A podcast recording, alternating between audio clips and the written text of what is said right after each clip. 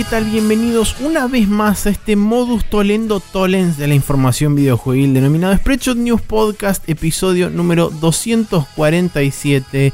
Estamos acercándonos rápidamente y cuando nos querramos acordar ya vamos a estar en el episodio 255, 256 y de repente va a haber pasado todo junto a la vez. Eh, mi nombre es Maximiliano Carrión. Esto decir que nos acercamos al 250. Bien. Claro, exactamente. Sí. Continuamos. Eh, sí, eh, hola, ¿qué tal? Soy Maximiliano Carrión y del otro lado está, como siempre, el señor Nicolás Vías Palermo. Hola, Nico, ¿cómo estás? Hola, sueño. Estoy. Eh, ¿Estás sueño? Sí, nada. Bien. bueno. Eso es básicamente todo. También estoy de nuevo en un escritorio después de, no sé, un año y medio y en mi casa y sería muy agradable esto de tener lugar para mover cosas. Tipo, no sé. no tener todo abarrotado en un mueble así tirado encima. Sí, sí, para contexto de la gente tenía un mueble con todas las consolas y la compu juntas y ahora volví a tener un escritorio muy grande que tenía armado lo de mis viejos. Em, que quizás no es el más cómodo del mundo, pero es muy grande y tengo una superficie en la que tengo el gabinete arriba del escritorio, que puedo enchufar y desenchufar fácil todo. Me claro. un monitor nuevo de la NASA que aguante todo. Eh, puse todos los cableríos de grabar acá y está todo ahí. Tengo perillitas a mano y todo es bastante feliz. Así que aguante todo y grabamos podcast Yuppie. Muy bien, perfecto. Eh, la gente ha pasado y ha comentado y ha dicho cosas y por supuesto es nuestra obligación, ponele que moral, eh, agradecerle y saludarla. Y entonces procedemos a hacer eso en este mismo instante, como por ejemplo agradecerle a Francisco Sarmiento, Fede Gartenbank, Neko, que no solo nos dio la main quest de la semana pasada, sino que además nos dio un artículo para charlar hoy en el Hot Coffee, así que spoiler alert. Eh, Duque de Oso, Diego Coronel, Pyro y Jorge Peiret, como siempre. Y ya que seguimos nombrando a Neko, yo voy a agarrar y voy a leer un comentario de Neko que dice justamente a colación de la main quest de la semana pasada. Ya que estamos, les comento que estuvo se estuvo armando un debate interesante en Twitter entre las conversaciones con Lars el autor de la nota, eh, debido a cómo toda esta información contabilizada y de fácil acceso, junto con que efectivamente cuenta como juego de apuestas, puede empezar a influenciar un mercado tan de un mercado de tal volatilidad. sí, pasa que tenía una cosa que me estaba tapando el coso y no llegaba a leer. Bien, em, fue súper explícito lo que acabo de decir. Eh, puede empezar a influenciar un mercado de tal, de tal volatilidad como lo es el de los juegos indies. Y en cierta forma coincido eh, con eso. Justamente me parece que eh, si bien esto por ahí al correr totalmente de forma externa a Steam eh, y digamos, la única data que estás utilizando es data de terceros, porque ni siquiera estás recurriendo a Steam propiamente dicho para extraer data, digamos, de ventas y nada de eso. Hay que ver de qué forma se puede salvaguardar, si es que se puede salvaguardar de alguna forma, de que la gente empiece a especular con qué juego gana, qué juego pierde, qué sé yo, y en base a eso se influencie o se intente influenciar las ventas y termine ganando y perdiendo gente que no tiene, digamos, mucho que ver con nada. Sí, sí, es, es medio como que... No, las apuestas estas están un poco por afuera de lo que son las ventas en sí, pero como decíamos es una herramienta de análisis de mercado bastante más poderosa de lo que uno esperaría. sí. Eh, entonces es como que quizás alguien que tiene muy presente esto y tiene un sitio de juegos, ponele, eh, y quiere ganar eh, tráfico en su sitio, porque tiene sentido, se fijaría de cubrir los que eh, vienen ganando, digamos, en, la, en las apuestas.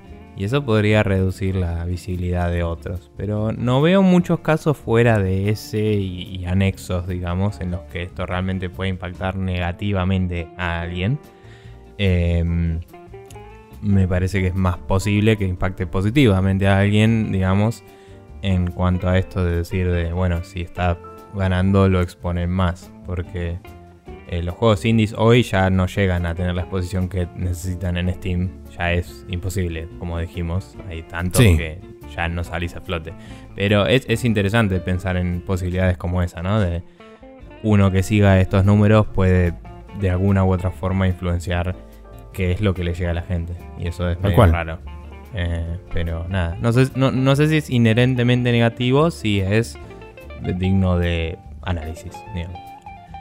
Em, pero bueno. Por otro lado, yo quería destacar brevemente el comentario de Duque de Oso que dice, eh, paso a comentar que hablando de información y hablar de sus productos y, eh, y bla bla bla, ok, Ninti y su, dice entre guiones, Bodrio de Treehouse, Sarasa puede garpar, pero Sony te pone el show y queremos show, show, show, dice. con un signo de pregunta sarcástico de supongo que esto venía con la tonada de esa canción, whatever.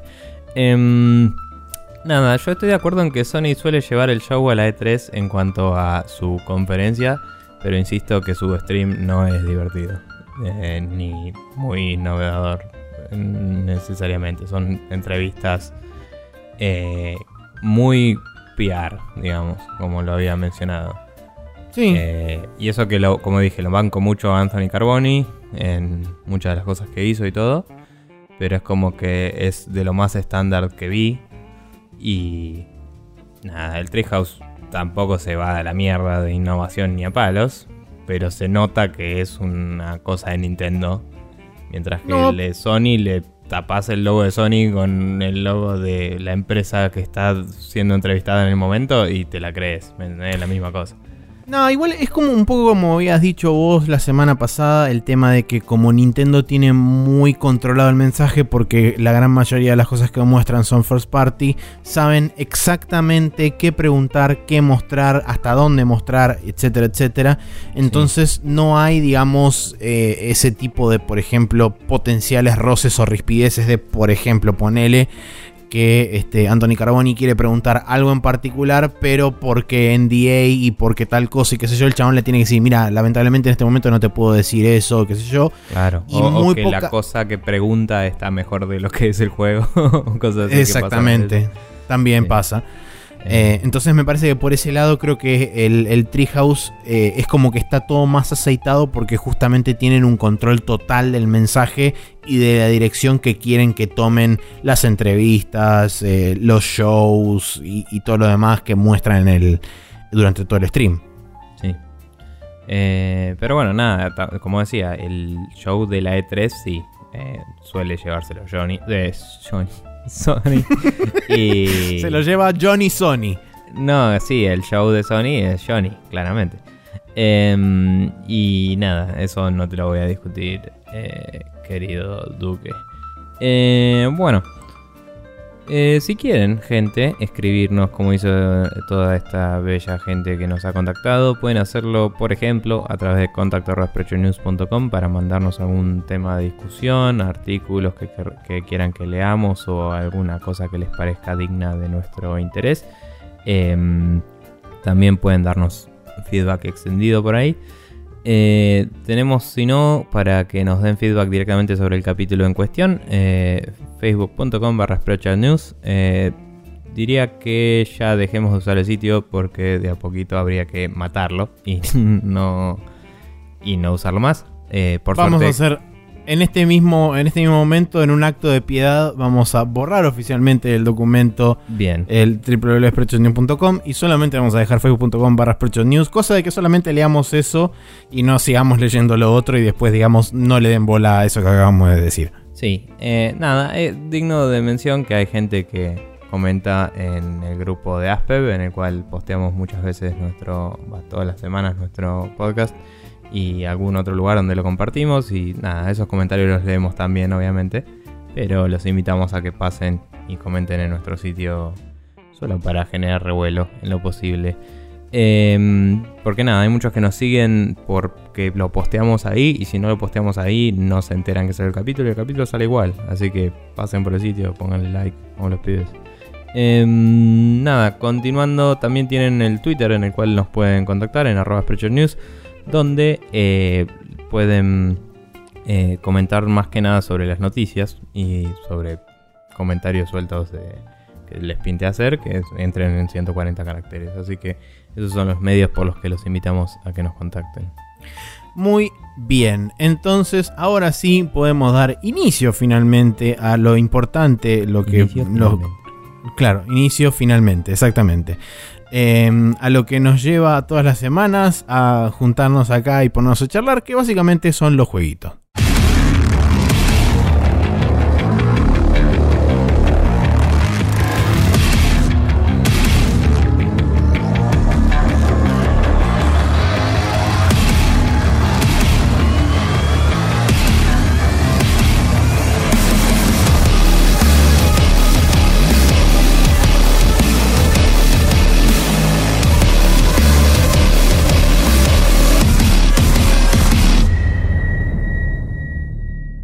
Y así es, eh, estamos en el uploading, en los jueguitos, estuvimos jugando durante esta semana eh, cosas, algunas repetidas, otras nuevas, que en realidad son derivadas de cosas repetidas que han sucedido en otro momento.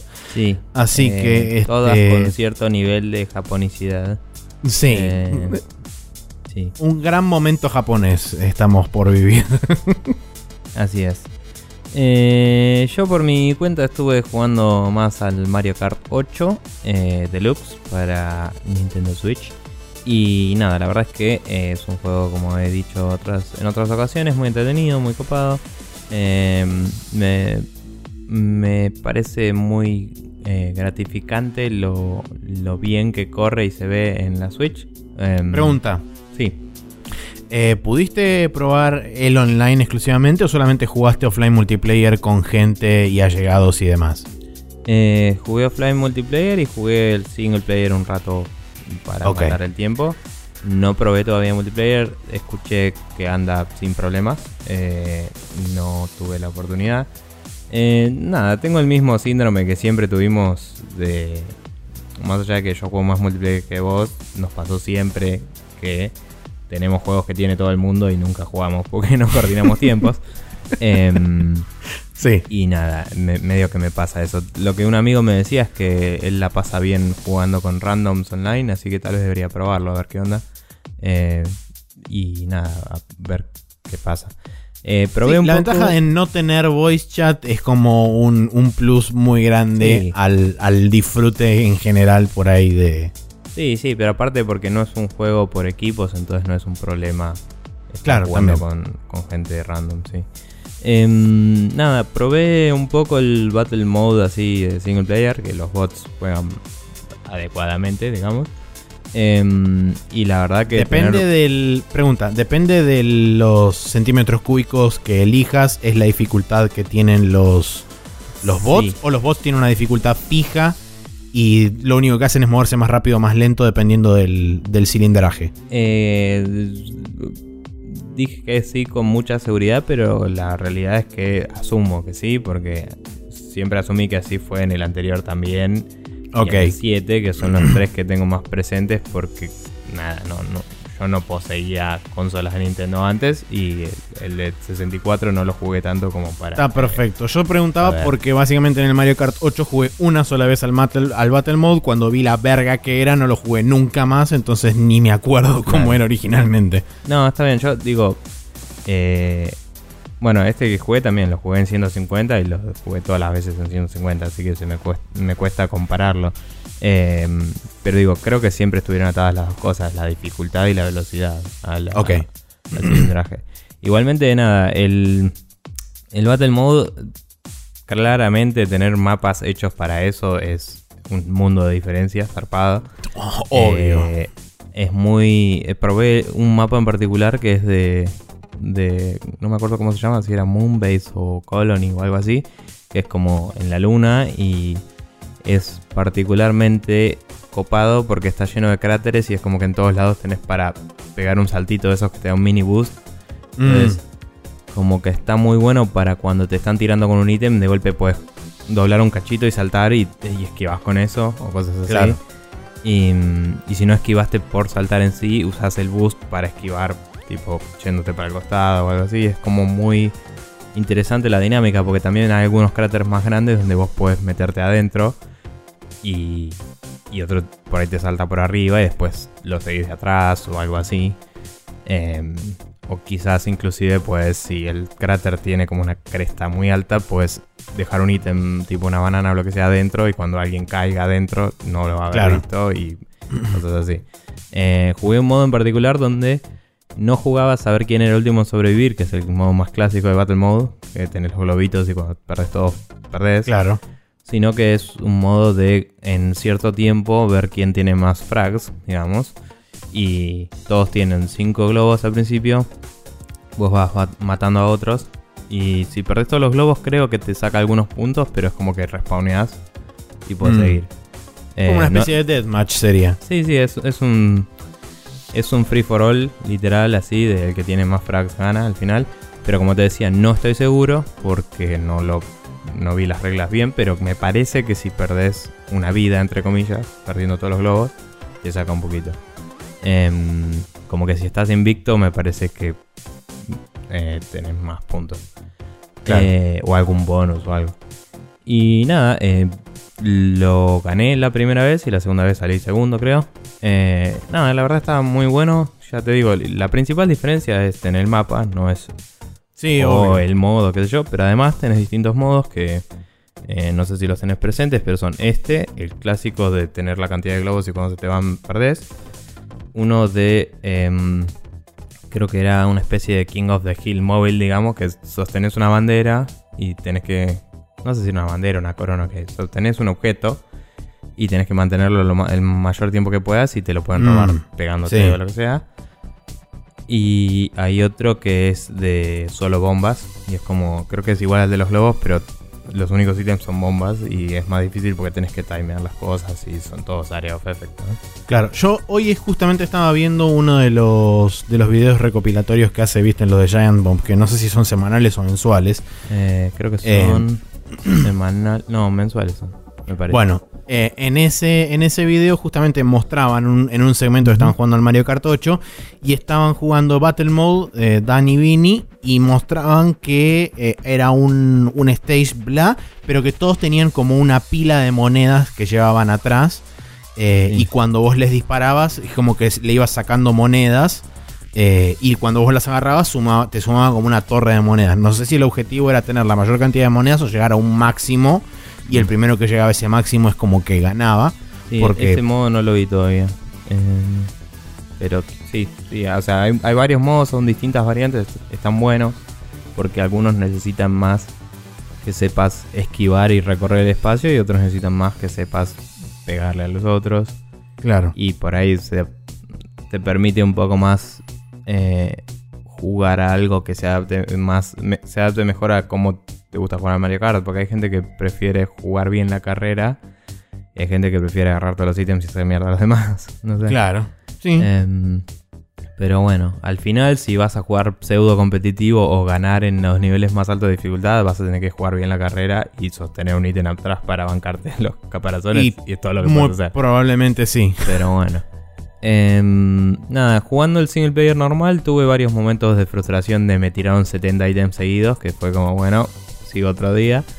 Hmm. y fuera de eso, bastante bien. O sea, lo agarré bastante la mano de, toque. Eh, estuve jugando mucho con, con el Bones Bowser, eh, el personaje nuevo que es el Bowser de huesos. Y con eh, Metal Mario. Eh, me sigue molestando que los stats son por jugador, ¿viste? Por personaje. Entonces cuando vos vas a la vista de las copas en 50cc, no te dice cuáles copas ganaste con qué personaje. O sea, no te dice si ganaste alguna copa alguna vez. Solo te dice si lo ganaste con ese personaje en esa dificultad. Entonces si vas a 150cc y los ganaste todos en 50cc, no te dice nada. No te dice ganaste todos estos en 50. Podría ponerte una copa de 50, una copa de 100, una de 150 y una de 200, ¿entendés? Y de última, si lo ganas con todos los personajes, te pone la copa con una estrella, ¿entendés? hay formas de simbolizarlo. Los datos los tenés, los puedes traquear, puedes comunicarlo mejor. Eh, me parece choto principalmente porque si uno es. Eh, si uno quiere ser completionista y lograrlo del todo, eh, pero empieza no haciéndolo sistemáticamente, sino tipo, me gusta este personaje, este personaje. Después tiene que andar fijándose cuáles usó en cuáles pistas y cuáles no, ¿viste? Y es una patada en los huevos. O sea, la única forma que puedes decir voy a jugar y ganar todas las pistas con todos los personajes es agarrar y empezar por el de arriba a la izquierda y darle hasta que ganaste todo y agarrar el segundo. Porque si no, se está como un pelotudo fijándote qué ganaste y qué no. Y si agarraste todas las moneditas en lo que sea. Y la verdad, me parece una boludez. Em, hoy en día no me acuerdo cómo era el del traqueo del 7, pero era mucho más mucho más copado, me acuerdo. Me acuerdo que era muy simple saber eh, qué habías hecho y qué no con cada personaje. Y por lo menos creo que lo que sí había de diferencia era que si ganabas eh, toda o sea, toda la copa en 50cc, primero te daba una copa grande, pero de bronce, me parece. Y si ganabas la de 100, te daba una de plata, y si ganabas la de 150, te daba una de oro. ¿Me entendés? Claro. Y era el tamaño de la copa lo que definía si eras primero, segundo o tercero. Creo que era así. Puede estar equivocado, pueden corregirme tranquilamente, no hay problema. Pero era una movida así que era mucho más fácil de entender. ¿Me entendés? Y acá mm. es como que si no le pegaste de casualidad eh, eh, a, un personaje que todavía no hayas ganado eso, tenés que volver para atrás y elegir otro. Y es como, bueno, eso no vale. Eh, y bueno, nada, estuve destrabando algunos de los autitos nuevos y eso que tienen los stats, son todos variables obviamente. Y distintos... O sea, es como que no, nunca leí mucho sobre los sistemas internos y esos así de sitios de gente que compite y eso como para entender cómo funciona todo en el Mario Kart. Siempre fui muy de me fijo y agarro lo que me gusta. Pero me parece que hay autos que tienen un stat básico distinto según quién sos también. O sea, tu chabón tiene un stat básico que no es explícito. Y cuando elegís un auto, eh, puede dar más aceleración o velocidad o lo que sea según tu chabón. Eh, no, no, sé si el problema es que los stats de los chabones son tan distintos que influencian mucho los de los autos. O que los de los autos son como medio multipliers. Como mierda funciona, ¿me entendés? Hmm. Pero es como que el mismo auto con eh, Dry Bones Bowser y con Metal Mario, que los dos son personajes pesados, eh, tienen stats bastante distintos. No es que tiene los mismos stats un poquito más o un poquito menos porque uno pesa más y otro pesa menos. ¿Entendés? Entonces fue como, ok, tengo que ver qué me conviene cuando juego con uno y qué me conviene cuando juego con el otro. Y esas son cosas que tendría que leer un poco eh, en alguien que haya hecho los análisis de cómo funciona. Y capaz que después te pueda hacer unas selecciones más eh, informadas. Pero son todas cosas que el juego tranquilamente podría exponer bajo algún nivel de, de menú que no lo hace. Y no te digo que es negativo eso, porque está bien, el juego está pensado para ser medio casual y tener un metagame propio que la gente investiga o lo que sea. Pero me gustaría tener acceso a esa información de alguna forma, ¿me entendés? Como, no sé, por lo menos como ya dije, lo de traquear el progreso me parece que es imbécil. Estaría bueno que que fuera más explícito porque no voy a ser súper completionista y ganar todo con todos. Pero por ahí me gustaría saber si con los personajes que me gustan jugué todas las carreras. ¿Entendés? Mm. Y no hay forma fácil. Eh, y me parece medio trucho. Eh, pero bueno, fuera de eso, super diversión. Eh, no tuve ningún problema con el juego. Para nada. Y el Battle Mode me pareció bastante copado y divertido. Así que sí, tengo que meterme online y jugar con gente random, a ver qué onda y a ver cómo ando. eso.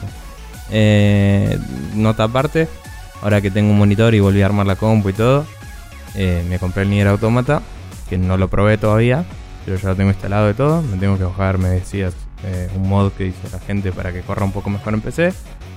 Y después lo voy a empezar. Así que eso es lo que planeo jugar a continuación mientras sigo pelotudeando en Mario Kart, todo eso, y tal vez debería volver también al Wonderway cada tanto porque lo dejé medio colgado, pero la vida. Eso es todo por mí. Bien, perfecto. Eh, yo, por mi parte, breve update de Persona 5. Sigo jugando, sigo este, avanzando en el juego. Ya estoy en el quinto palacio de lo que asumo son 7. Ok. Porque es como que hay una correlación bastante directa eh, que no me había dado cuenta hasta el momento que hice el cuarto palacio, pero en el cuarto palacio es como que te lo dejan un poco más en claro, que básicamente cada uno de los palacios es una representación de los siete pecados capitales, entonces asumo que son siete palacios. Em, eh, hay, hubo una sola cosa hasta ahora, digamos, en lo que respecta a historia puntualmente, que me pareció un poco eh, forzada, mm, si querés, eh, por el hecho de que si bien hay una situación de, entre comillas, tensión, que se plantea entre dos personajes dentro del grupo de tu party, en ningún momento esa tensión o esa, digamos, rispidez o esos roces que se generan entre esos dos personajes se tratan, digamos, con la seriedad a la que de repente escalan en determinado momento. Es como que se van fuera, digamos, de, de escala demasiado rápido. O sea, se, se juega como algo gracioso, como un comic relief. Eso hasta, hasta determinado momento. Y en un momento muy particular, en dos oraciones básicamente, en dos intercambios entre esos dos personajes, de repente toma otro nivel de, digamos, de entre comillas relevancia o de importancia ese conflicto. Y eso hace básicamente que se dispare un plot point para justamente poder seguir avanzando la historia eh, eso te lleva a presentarte un nuevo personaje de la party, qué sé yo, y ahí, digamos, volver a enganchar la main quest. La fue, digamos, that escalated quickly, así de Básicamente, sí. Eh, fue lo, lo único que, digamos, me. No tengo que me molestó así súper zarpado, pero fue como. Habiendo tenido hasta el momento que llevaba jugadas casi 50 horas de juego podrías haber planeado este conflicto de forma más gradual para escalarlo de forma correcta y no hacer ese salto cuántico del conflicto y decir, bueno, ahora está todo bien y a partir de este momento está todo mal. Y es como... Mm. Pregunta. sí. Eh, ese conflicto, ¿hay forma si no te relacionabas mucho con ese personaje o lo que sea, de que no lo conocieras hasta que de golpe pasaba eso?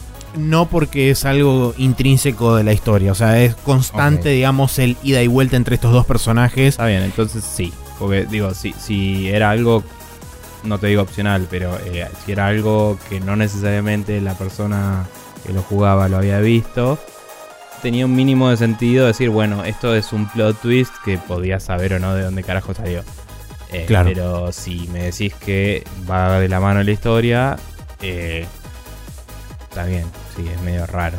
Eh, sí, sí, te te digo que por todo lo que sé, lo que me contaste, lo que tengo entendido, si el juego tiene que sacarte del control para progresar la historia a veces en ciertos días y eso, quizás para desarrollar esto más tendría que haberte sacado más tiempo que no podían o algo así. Sí, es posible no, porque, no lo... Porque si no sería difícil quizás desarrollar historias fuera del sistema cuando el sistema ya está integrado con la historia, en teoría.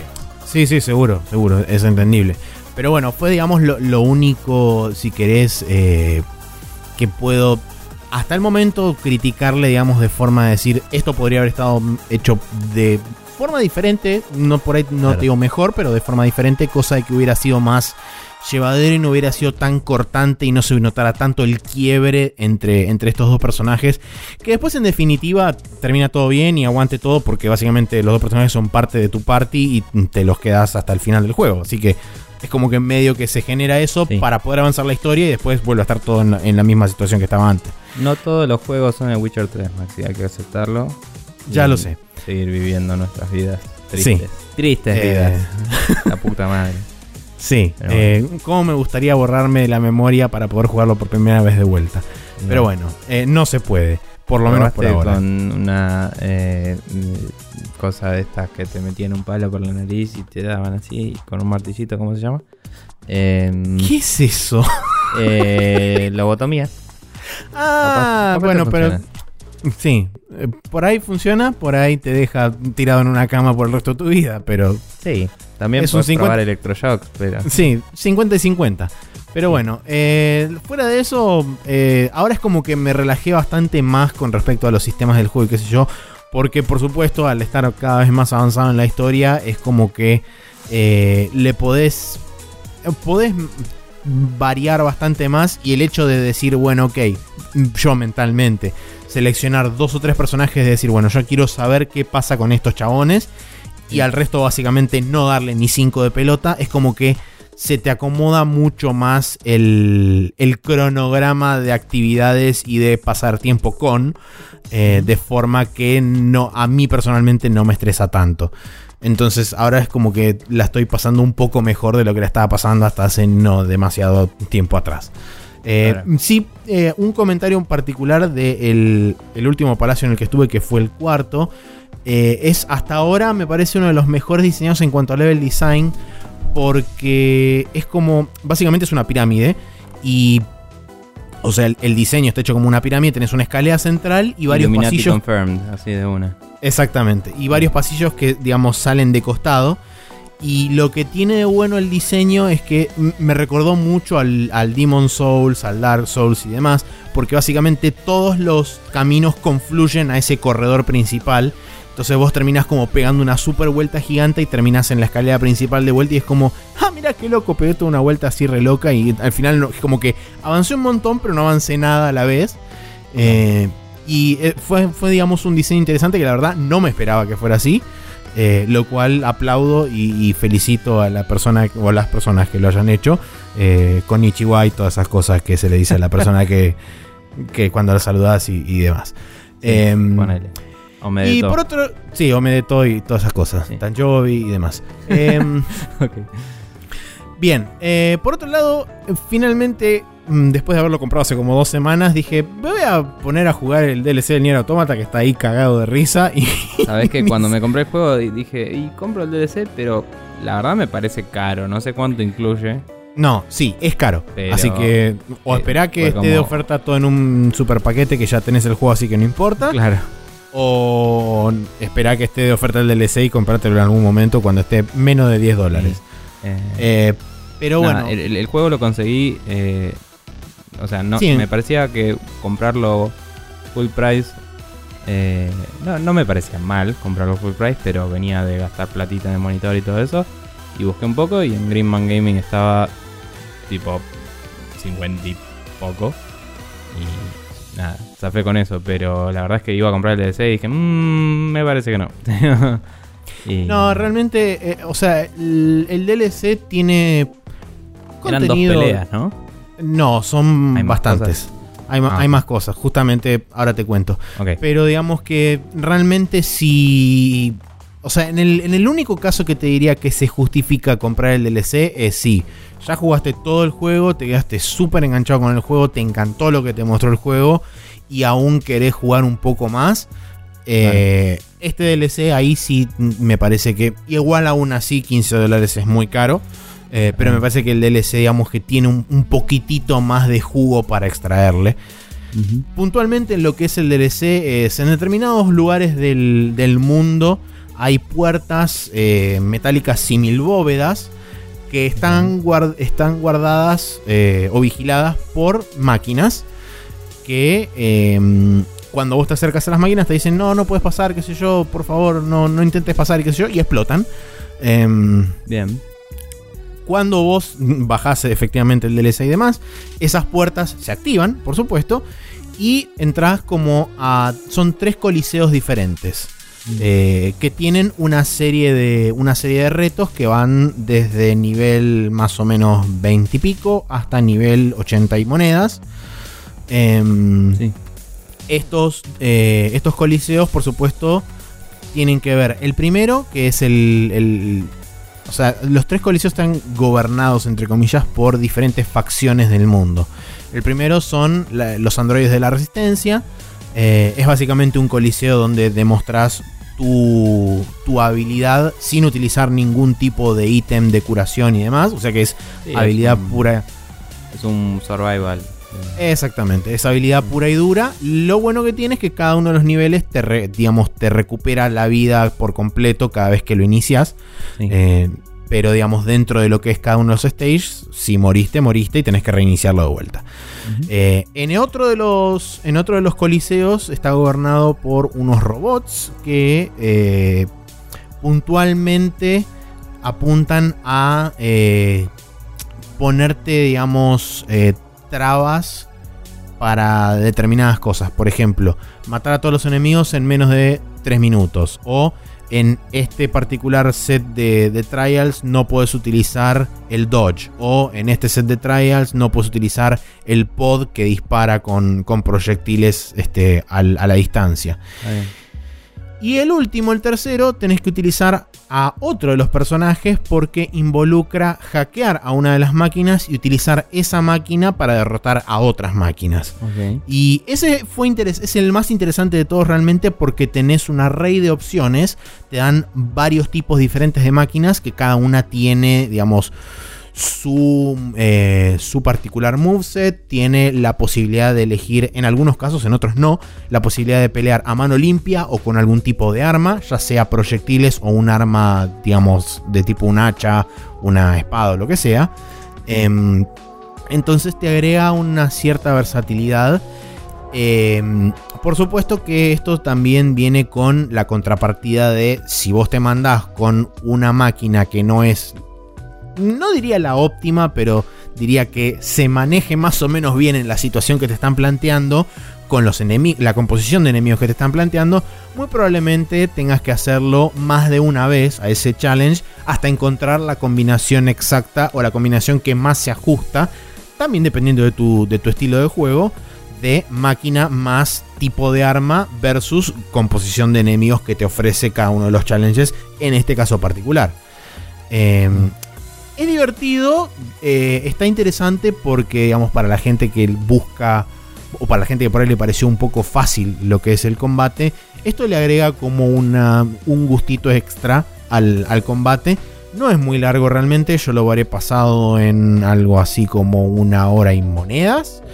No hice las peleas especiales todavía porque básicamente no sabía dónde estaban, así que me tuve que fijar y ahora que me fije las voy a volver a jugar, las voy a ir a jugar. Pero básicamente en esa pelea en esa pelea que básicamente todo el mundo conoce, que es enfrentarte al CEO de Square Enix, ayudado por el presidente de Platinum Games. Eh, de hecho, es muy divertido cómo te presentan la pelea porque tenés que Básicamente tenés que insistirle a un NPC como 4 o 5 veces con una pregunta en particular y a lo último el NPC te contesta, bueno, ok, pero a partir de ahora este juego se rompe totalmente el Suspension of Disbelief. Te lo dice, ¿eh? Se rompe totalmente el Suspension of Disbelief y arreglate. Y es como, bueno, dale, ok. y empieza la pelea. Es genial. Eh, Así que jugaré eso y diré la semana que viene. Eh, tiene boludeces cosméticas de recompensa. Además te dan este. Te dan ítems, tanto sea de curación como chips y demás. Me jodió un poco que los chips que te dan no son eh, fusiones perfectas de cada uno de los chips. Sino que son eh, el. digamos, la fusión máxima posible. O sea, con el, con el bonus máximo posible. Eh, los chips a partir de más 6 en adelante vos los puedes seguir fusionando, pero no se incrementa el, beneficio que te dan en ninguno de los casos. ¿Y a qué me refiero con fusiones perfectas? Vos tenés unos chips que tienen un rombo negro al costado y ese rombo negro indica que el, la relación, digamos, costo de CPU, entre comillas, y bonus que te da es la ideal. Entonces, si vos fusionás dos de esos chips, podés pasar al siguiente grado de, em, de bonus con el menor consumo de, micro, de, chips posibles, de energía posible. Entonces, a eso me refiero con fusión perfecta. Vos podés llegar a tener un, por ejemplo, un chip de ataque más 6 con ese rombo que solamente te consume eh, un 10% del total de energía cuando una combinación aleatoria de un ataque más 6 te consume un 35. Claro. Entonces eso te permite alocar mayor cantidad de chips en, el, en tu barra, digamos, de power-ups y demás. Sí, son como versiones más eh, puras. Optimizadas, exactamente. Eh, Pero bueno, me jodió eso, que no te dieran versiones perfectas, te dan versiones más 6 de un montón de cosas, pero no son perfectas. Eh, te iba a decir, em, ¿se justifica más allá de los robots que te dicen acá en la puerta, no venga, bla, bla, bla, en la historia que son esos lugares? ¿O, o en este DLC, tipo, te cuentan un poco sobre de dónde salieron? Y, Expanden un poco sobre las razones por las cuales cada uno de estos coliseos existen. Sobre todo mm. el de la resistencia es el que está, digamos, más, entre comillas, atado a la historia principal. Los otros dos están un poco justificados, pero desde la, desde la locación en la que están. Eh, y de hecho hay uno que medio como indirectamente depende un poco del conocimiento que tengas del juego anterior. Eh, que igualmente está explicado dentro del mismo juego si haces las sidequests y demás en la zona del desierto. Pero digamos, si tenés conocimiento del Nier anterior, es como que mm, es automático la, conexión que, que lográs con, con ese dungeon, va, ese no, ese coliseo en particular. Pero fuera de eso, no, no hay mucha más historia. Eh, se mete de vuelta sobre el final, de vuelta con el tema filosofía y por qué los humanos están acá en el mundo y por qué es la vida y la existencia y demás. Em, termina muy así, eh, eh, etílico, etílico no etéreo. ¿Por qué etílico? etílico no, etéreo era la palabra. Eh, termina así como muy etéreo y muy, este, porque estamos acá y demás, existencial también. Eh, pero en líneas generales es, es poquito el contenido que hay. A mí me encantó porque tienen bastante de lo que es combate. Eh, y le da una, vuelta de tuerca interesante, sobre todo con el coliseo ese que tenés que utilizar las máquinas hackeadas. Me pareció piola eh, haber aprovechado la mecánica justamente distinta que tiene ese personaje en particular para utilizarla dentro del mismo coliseo. Sí. Eh, debo decir que no soy muy fanático de la idea de que en el juego mismo hay lugares que te van claramente a un área que es para DLC. Eh, me gusta más cuando en un juego o no sé, hay un ascensor roto o algo así que es tipo, bueno, está ahí en el escenario y si te pones el DLC tipo lo reparan o lo que sea. Claro. O, es un poco más careteado que esta es una puerta cerrada, tenés que pagar platita para ver qué hay atrás. me molesta bastante a nivel conceptual porque aunque no lo sea, para mí es un poco el DLC está en el disco, em, o sea, estaba planeado desde el principio como, como ya integrado al mapa y todo, ¿me entendés? Mm. Es, una distinción muy debatible, porque todos los DLCs están planeados durante la producción de un juego, obviamente. Eh, si, son DLCs que complementan bien lo que es el juego, es muy probable que sea así. Pero... Em, pero digo, qué sé yo, así, así de choreo como suena y todo, el, primer pack de DLCs del Zelda, el, las boludeces que trae son tipo ítems extra que no, rompen el juego y no, o sea, nuevas armas, nuevas eh, armaduras. Y la feature esta de ver por dónde anduviste y por dónde no, que te sirve bastante para el backtracking del juego.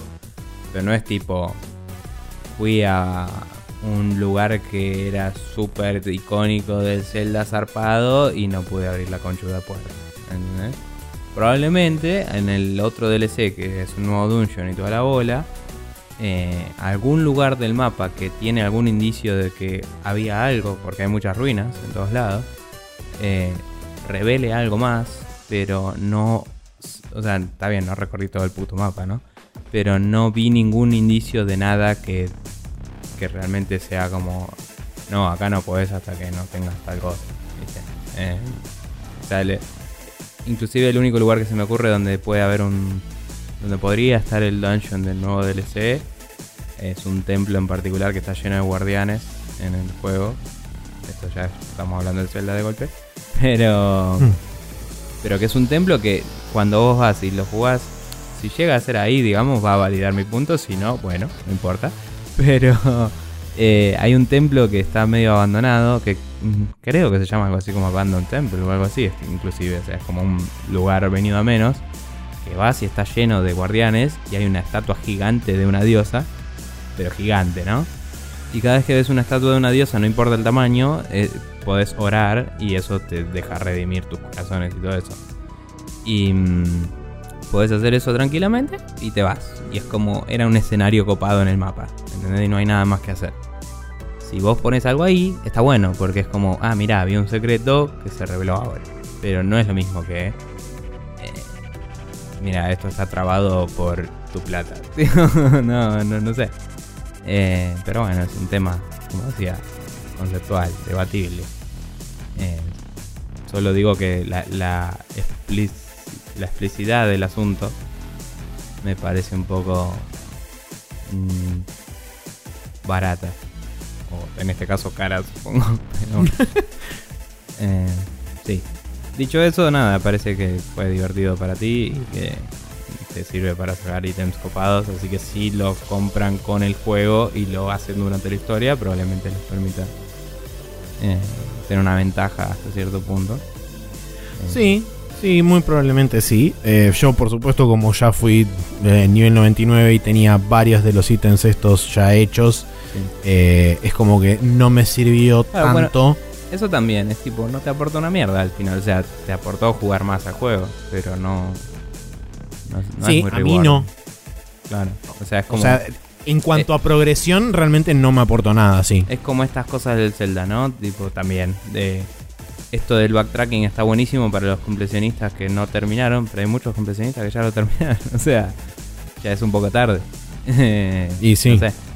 Pero bueno, whatever. Pero bueno, Eh, en fin, eh, hemos terminado entonces con este now loading y nos vamos a ir al Rapid Fire donde tenemos varias noticias para charlar un rato que sucedieron durante esta semana.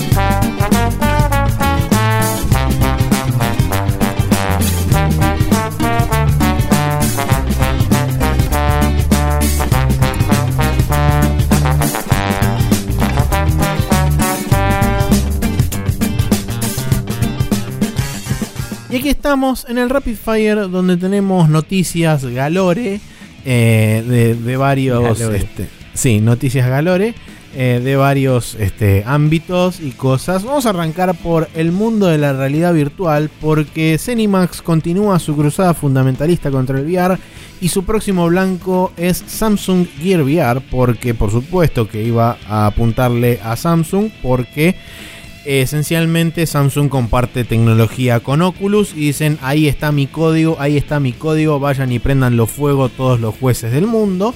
Sí. Em, creo que también está metido en, en el quilombete John Carmack y un par de personas más porque aguante meter gente en el quilombo, dice. Y- Em, pero John Carmack no había sido declarado inocente ya, no es medio. eh, en el caso de Oculus, hay que ver ahora en el caso de Gear VR. Mm, sí, pero si el argumento es por la misma tecnología, medio que el Double Jeopardy creo que, eh, que es como, viste, Ese- esa ley de que no te pueden juzgar dos veces por la misma cosa eh, en Estados Unidos. No lo sé.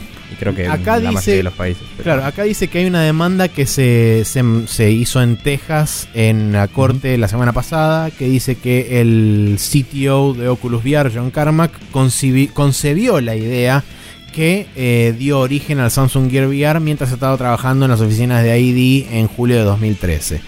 Eh, así que aparentemente se están basando en eso para poder, no sé si es exactamente el mismo, eh, la- el mismo alegato o, o la misma cosa por la que lo habían intentado enjuiciar en, en el caso de, de Oculus. Así que habrá que ver a ver en qué, en qué sea, queda todo esto. A él no lo habían.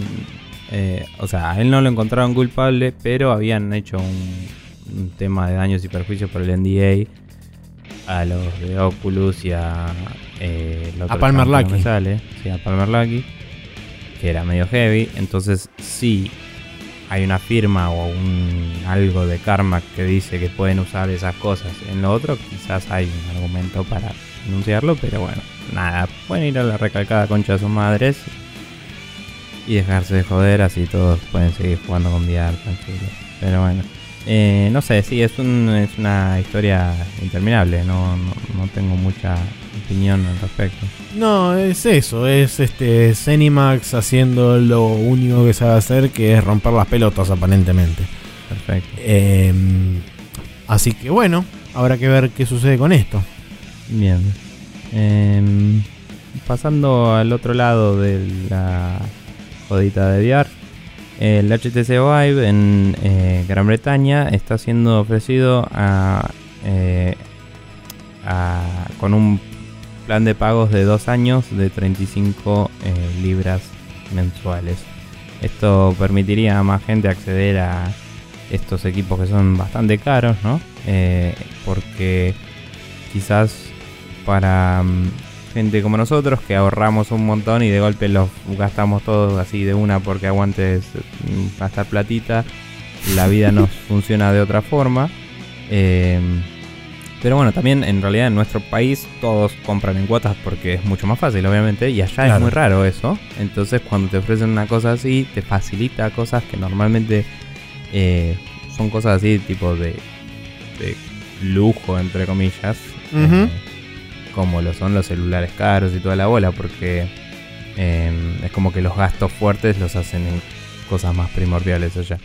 Eh, y nada, tengo de, primera mano de un amigo que vive allá, eh, me contaba que ponele con mil libras vivís para el orto, porque el alquiler es carísimo. Pero por ahí con 1500 vivís súper bien, porque con 500 libras puedes pagarte todo el mes de vida, ¿entendés? O sea, con esa diferencia ya tenés un bolsillo que te permite salir de joda, tipo eh, comer mejor, eh, no sé, no contar tanto las monedas para el bond y, estar bien, Entonces, si un equipo de VR te sale 800 libras o cuanto sea el precio adaptado allá, debe ser 600 y pico, 700. Eh, tener un plan de pagos claramente tiene sentido. Vamos a ver si tiene éxito, vamos a ver si se acarrea a otros mercados y si eso cambia un poco el número de gente que accede a esta tecnología. Totalmente.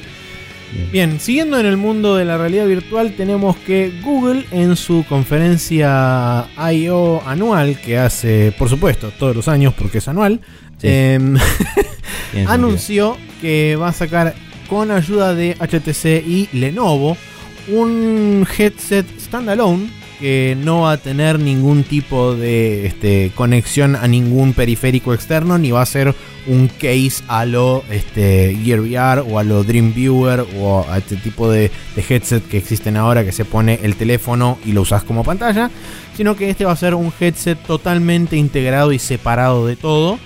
Em, habrá que ver cómo es este cómo es el form factor, cuál es el peso y demás cosas, porque hasta ahora solo se anunció que van a participar Lenovo y HTC de la construcción y creo que de la distribución también. Em, a fin de este año, aparentemente es la idea de empezar a, sacarlos al mercado.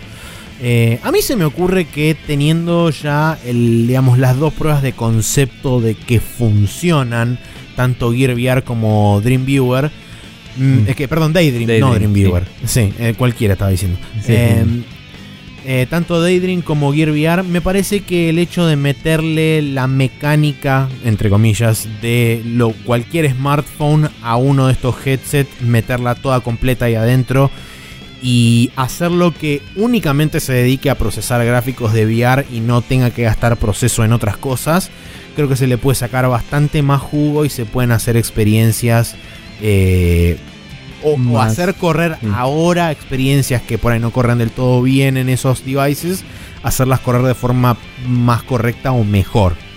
Sí, em, no probé mucho. Eh, de, o sea, momento disclaimer. Estaba viendo el Google I.O. en el laburo de fondo, pero laburo y no le pude dar tanta bola, entonces esto se me pasó un poco.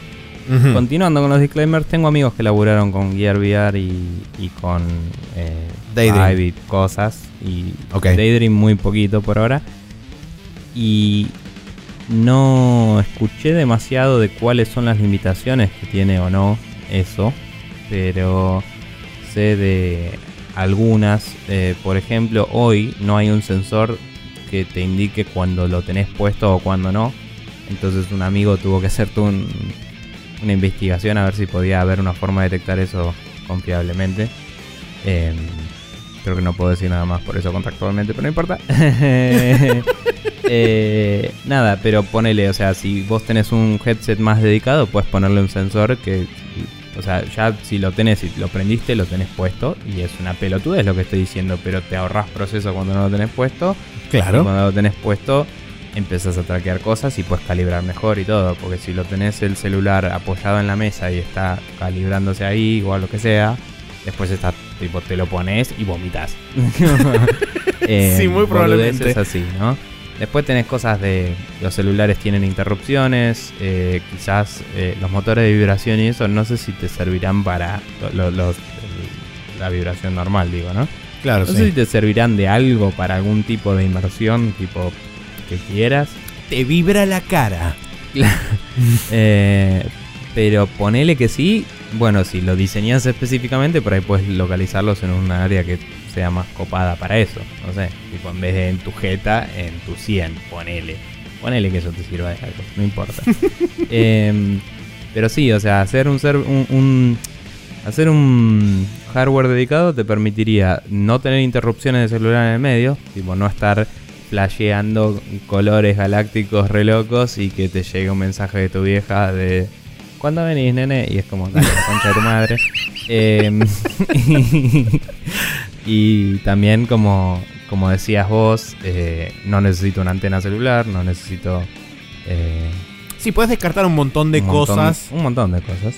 Eh, y puedo, en ese montón de espacio libre, que tipo en, en algo tan reducido, con que saques un par de componentes ya es mucho más, puedes poner más batería puedes poner mejor disipación de calor para poder overclockear más las cosas, o más procesadores para más memoria, más las cosas, más memoria, eh, lo que sea, quizás algún tipo de parlantes integrados en los tipo auriculares, eh, lo que mierda sea. Así que nada, eh, puede ser interesante, más usando el brand de Vibe, ¿no? específicamente, porque no es HTC, es HTC Vibe. claro, sí. Están aliando, así que Verdad. Eso es interesante ver si de alguna forma eso va a interactuar con una PC o no. Podría ser. Eh, porque ya estuvo en su momento el, el adminículo de metal para. No, el coso que hicieron los chinos este en este. Ah, sí, el coso inalámbrico del, del Vibe, sí, sí, sí. Sí, entonces quizás eh, de golpe estamos hablando literalmente de un Vibe inalámbrico, de alguna forma, eh, que no sé, hay, hay que ver. Pero nada, interesante. Es, es, es copado que Google se ponga atrás de eso porque es otra empresa muy grande poniendo plata en em, directamente en un producto final y no en una tecnología licenciable. Claro. Eh, y eso lleva de nuevo a mayor replicación del producto, más salida a la calle, más consumo, más oportunidades para los que desarrollan cosas ya. Eh, eso. No sé si usarán el brand de Daydream, porque el Daydream, como dije, es una tecnología licenciable. O sea, tu celular puede ser apto para Daydream. Eh, y si lo hacen, eh, es como que ya tienen establecidas las, las APIs, las cosas, la estructura base sobre la que se programa. Eh, y esto ya permitiría que sea compatible bastante de una con todo lo que ya hay para Daydream. Que no sé cuántas cosas serán, pero estoy seguro que con la velocidad a la que codea la gente de Android en todo India, China y muchos países que sacan cosas a rolete, estamos hablando de un par de miles de aplicaciones al menos. Así que, bien. Sí. Bueno, eh, tomo un poco de aire y sigo. Siguiente noticia es que Ubisoft revela el Far Cry 5, The Crew 2 y un nuevo Assassin's Creed seguramente el Origin que se filtró la semana pasada, entre paréntesis, y confirman la fecha de salida. Esperemos que final para el South Park The Fractured Butthole. Todos saldrán en 2017. Eh, todo esto no estoy seguro de eh, dónde fue que se reveló todo esto en realidad. Básicamente salió el mm. reporte anual de, este, de Ubisoft, se hizo público porque esas cosas se tienen que hacer públicos. Eh, y al instante prácticamente se confirmó a través del Twitter oficial de Ubisoft en el Reino Unido. Eh, pusieron un logo de Far Cry 5, un logo de The Crew 2 y un logo de un Assassin's Creed. O sea, el logo de Assassin's Creed. Y eh, lo que puse yo entre paréntesis fue que la semana pasada se había filtrado un par de imágenes capturadas fuera, digamos, de pantalla, o sea, con una cámara digital o un celular sacándole a un monitor. Eh, imágenes de lo que aparentemente es el próximo Assassin's Creed, eh, que se llamaría Origins y sería una precuela de todos los juegos. Em, sí. Y lo otro que estaba faltando era, ah, esto, el, South Park de Stick of Truth, que finalmente confirmaron la fecha de salida para octubre. No tengo ahora exactamente el número, pero sí confirmaron con número y todo que aparentemente va a salir este octubre finalmente el, juego de South Park. Bien. Em, sí, este es el segundo, eh, la segunda vez que ponen una fecha oficial para el Fracture Bad Hole. Sí. Eh, Creo que eh, había un comentario sobre eso en un podcast que escuché hace poco, en el Giant Discast creo que habían dicho. Que, no lo escuché así que puede ser. Que eh, desde la última vez que dijeron que se demoraba básicamente, eh, tuvieron que cancelar pre-orders porque no tenían una fecha. Y, y, había pasado mucho tiempo y tuvieron que cancelarlas. y por ende, cuando dijeron esta fecha, dicen que es muy probable que ya se estén comprometiendo a algo que ya pueden cumplir, porque si no, no hubieran dicho nada después de ese quilombo que tuvieron. Sí. Em, Originalmente, el año pasado en la E3 habían dicho que la fecha era el 6 de diciembre. Eh, esa fecha después creo que la habían pateado para febrero o eh, marzo. creo que habían dicho primer quarter de este año, pero no había fecha oficial y ah, por eso cancelaron las primeras. Ok, bien. Eh, y creo que en, en febrero habían dicho eh, que sí que iban a hacer todo el tema de, la devolución y toda la pelota porque se acababa el quarter y no, estaba saliendo. Exactamente, sí. Pero bueno.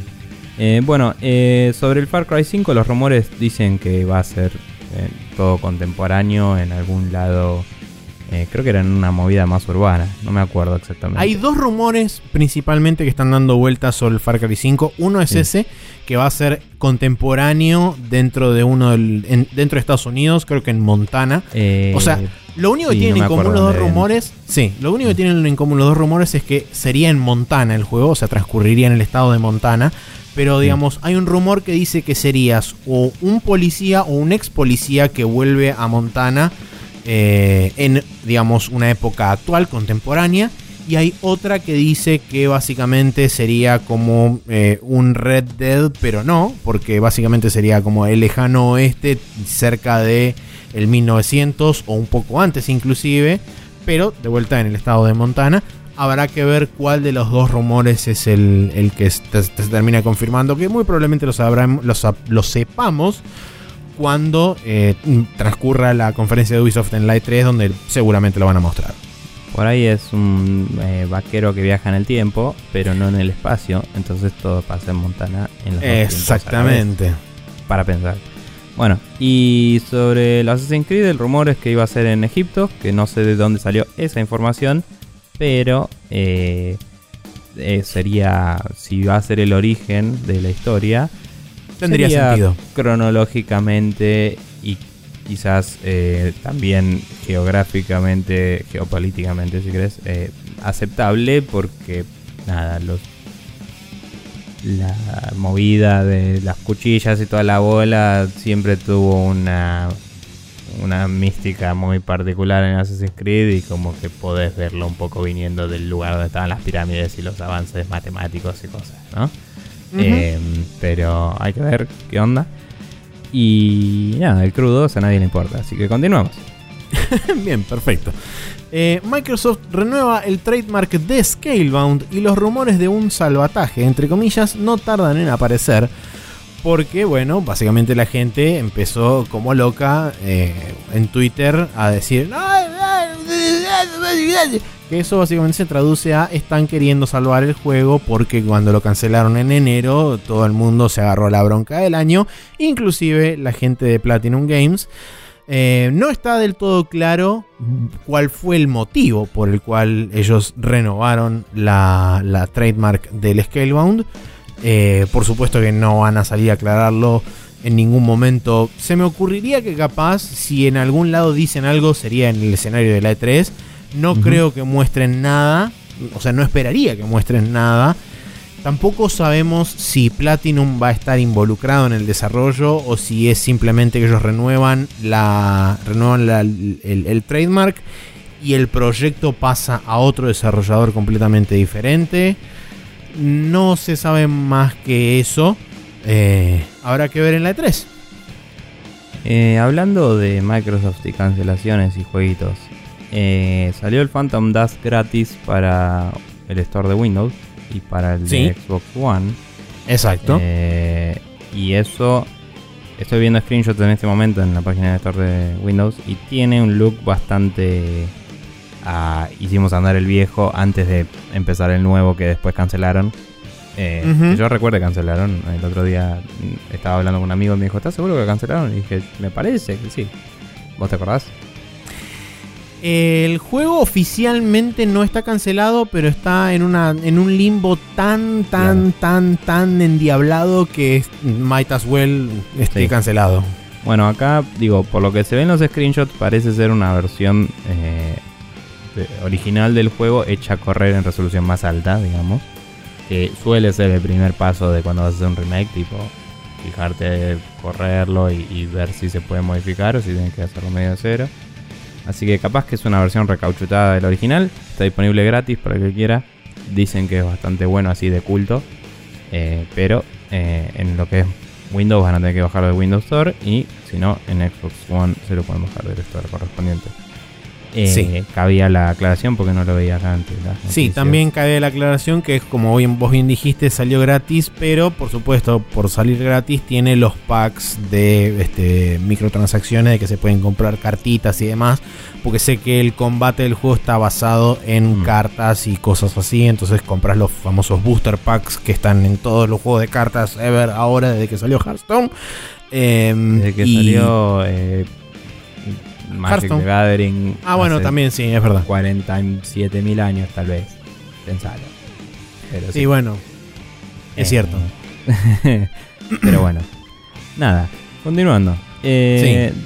Node y Square Enix confirman que hay un nuevo Life is Strange en desarrollo, eh, un juego muy aclamado por la crítica y por eh, los fanáticos. estaría volviendo en algún momento se va a, no se va a mostrar en la E3 de este año, así que fue un anuncio de existe. Eh, tipo, síganos en redes sociales Yupi.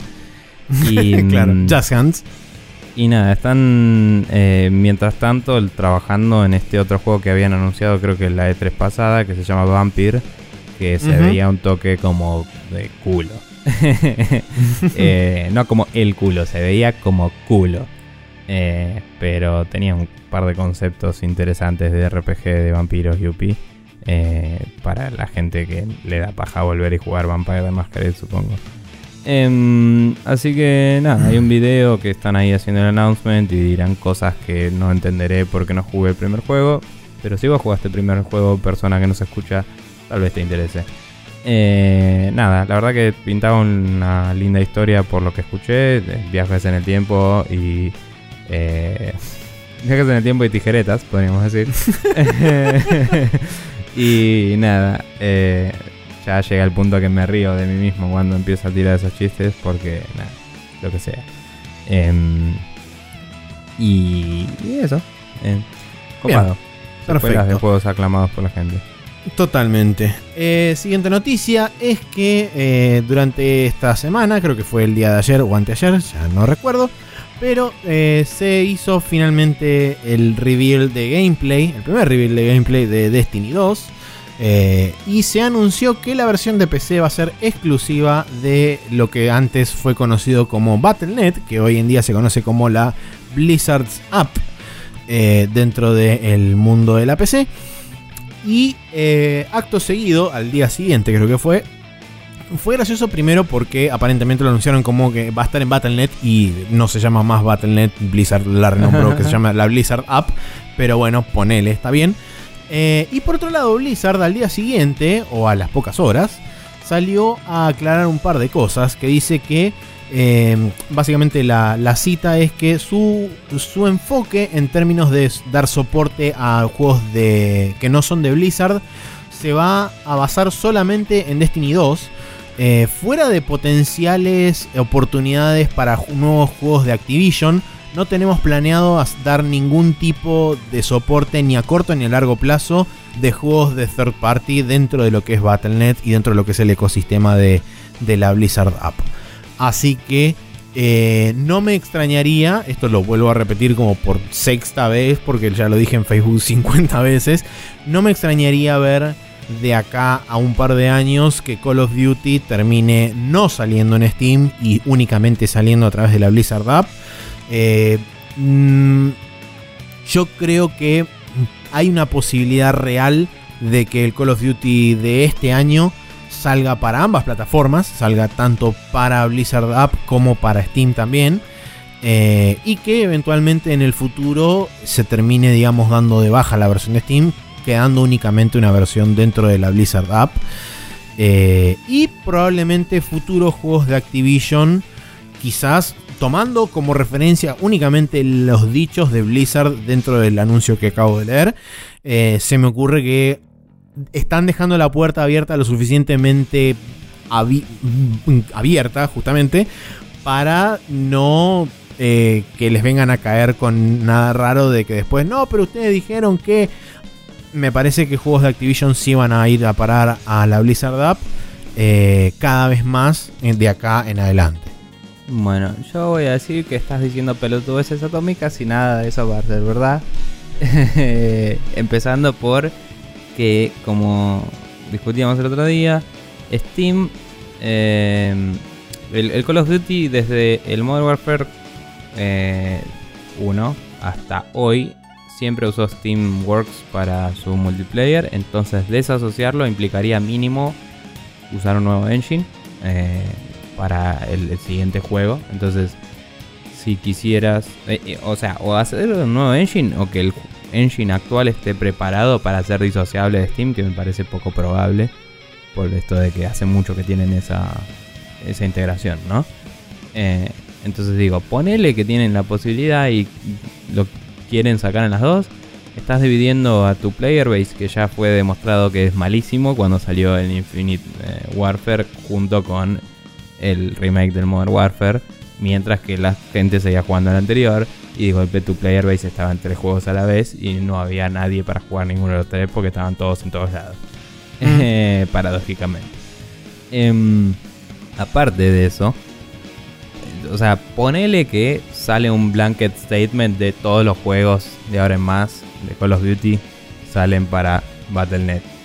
A partir de ahí sí te lo creo. Antes de un anuncio así de grande como diciendo, che, va a pasar esto, no lo creo por esto de que la gente ya asocia con el Call of Duty, como acá los argentinos es tipo la Play, el PES.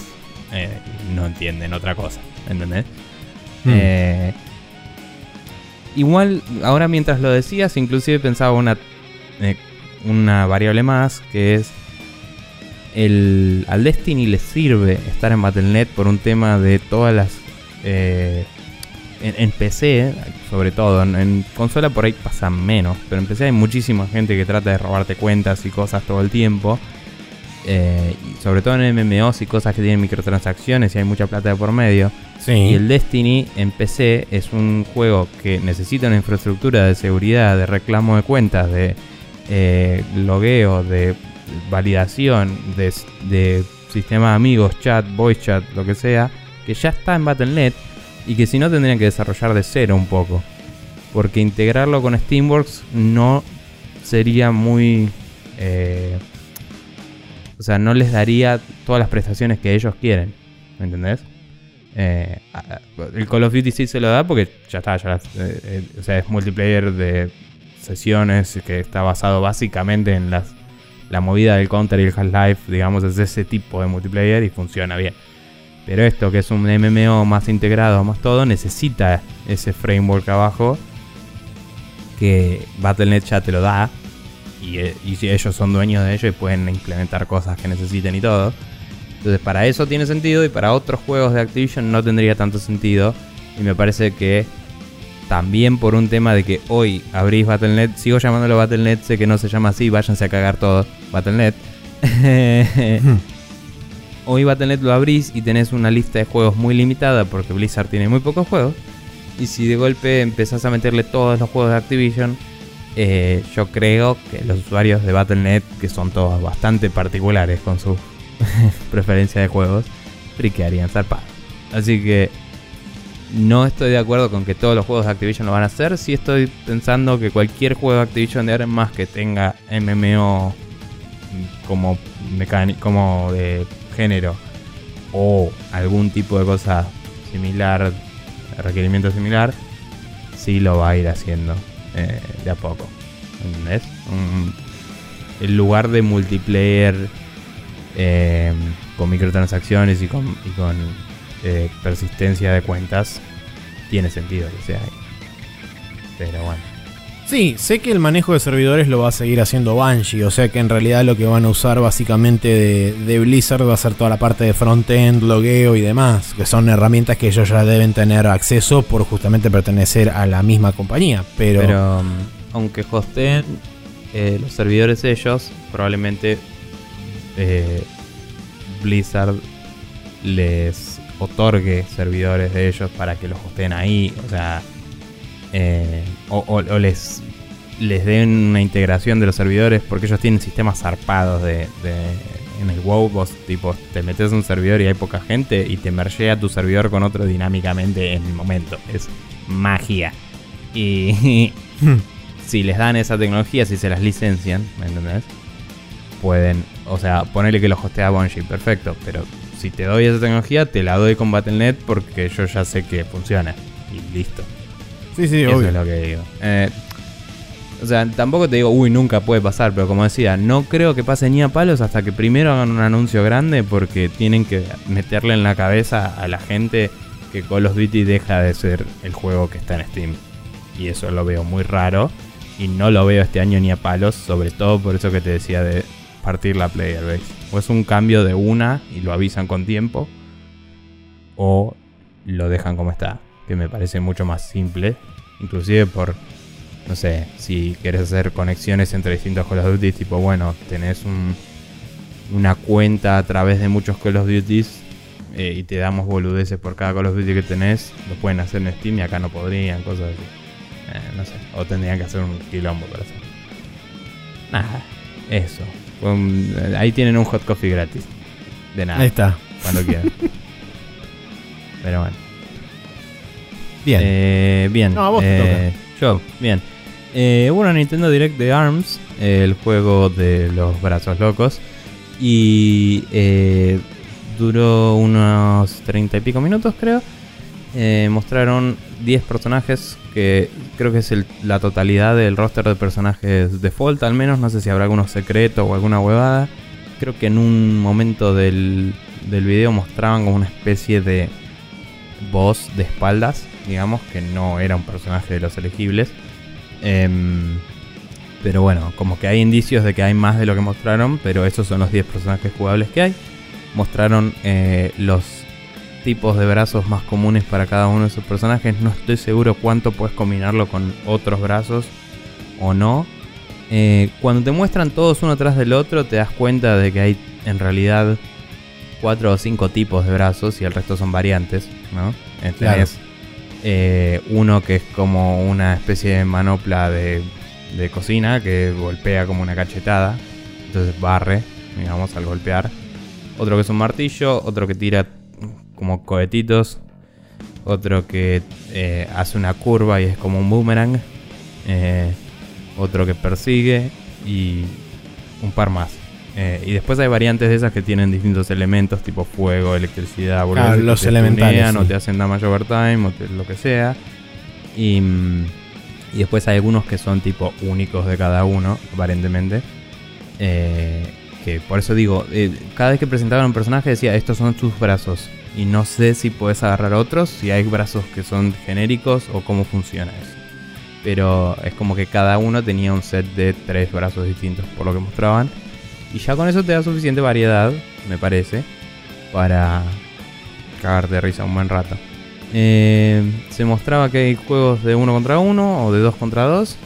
Eh, hay algunos modos de juego más que solo la pelea. Yo pensé que era solo pelea, pero hay uno tipo volley. Hay uno en el que tenés que ir haciendo como un high score de cuántos blancos destruís con tus brazos. O sea, van apareciendo como una shooting gallery, así aparecen blancos corriéndose por la pantalla y tenés que ir rompiéndolos. Em, y distintos tipos de cosas así. Eh, la verdad que se ve, se ve divertido. Eh, no creo que sea un juego para todos, pero creo que es un juego para fanáticos de Nintendo. Eh, y creo que tiene mucha personalidad, está divertido. Me gusta mucho el soundtrack. creo que el soundtrack va a ser un gran soundtrack, debo decir. Y tipo está todo el tiempo de fondo la canción de oh, oh, oh, y es como no te cansas una mierda, aguante todo.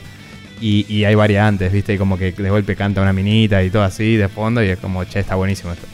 Y, mm, y nada, y la verdad es que estéticamente y a nivel personalidad, a nivel sonoro, todo se ve muy bien y, y es como que te dan ganas de mínimo probarlo. ¿Viste? Como así, estaría bueno jugar esto en algún lado y ver qué onda.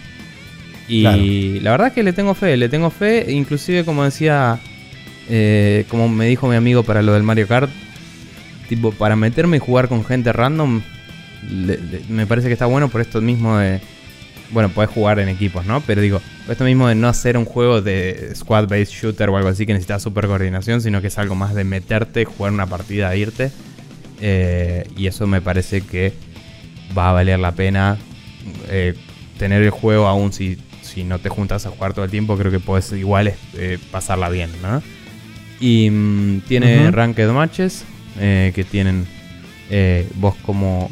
Algo que me pareció bastante piola es que te meten en una lista, eh, porque es como, está bien previsto que no siempre va a haber gente para jugar.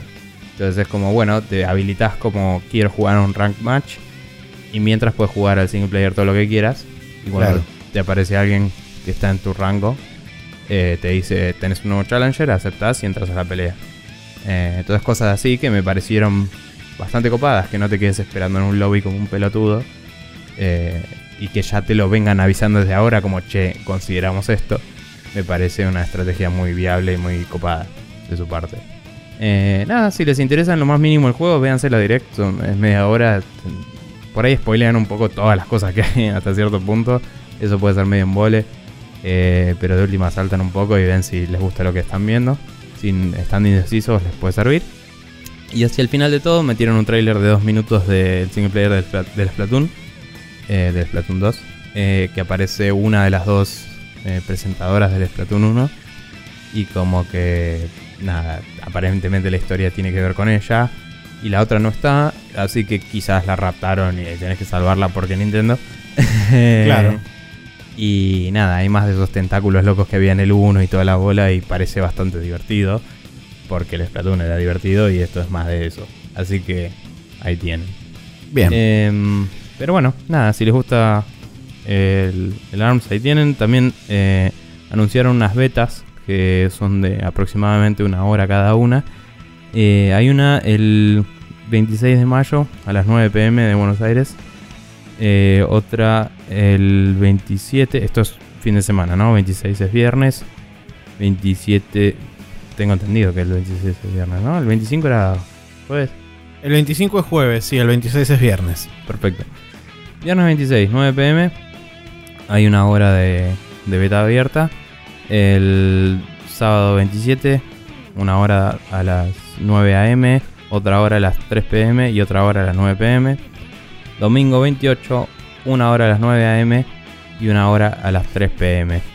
El otro fin de semana siguiente, eh, el 2 de junio, eh, el, viernes 2 de junio, en el mismo horario que el 26, o sea, a las 9 pm, hay una hora.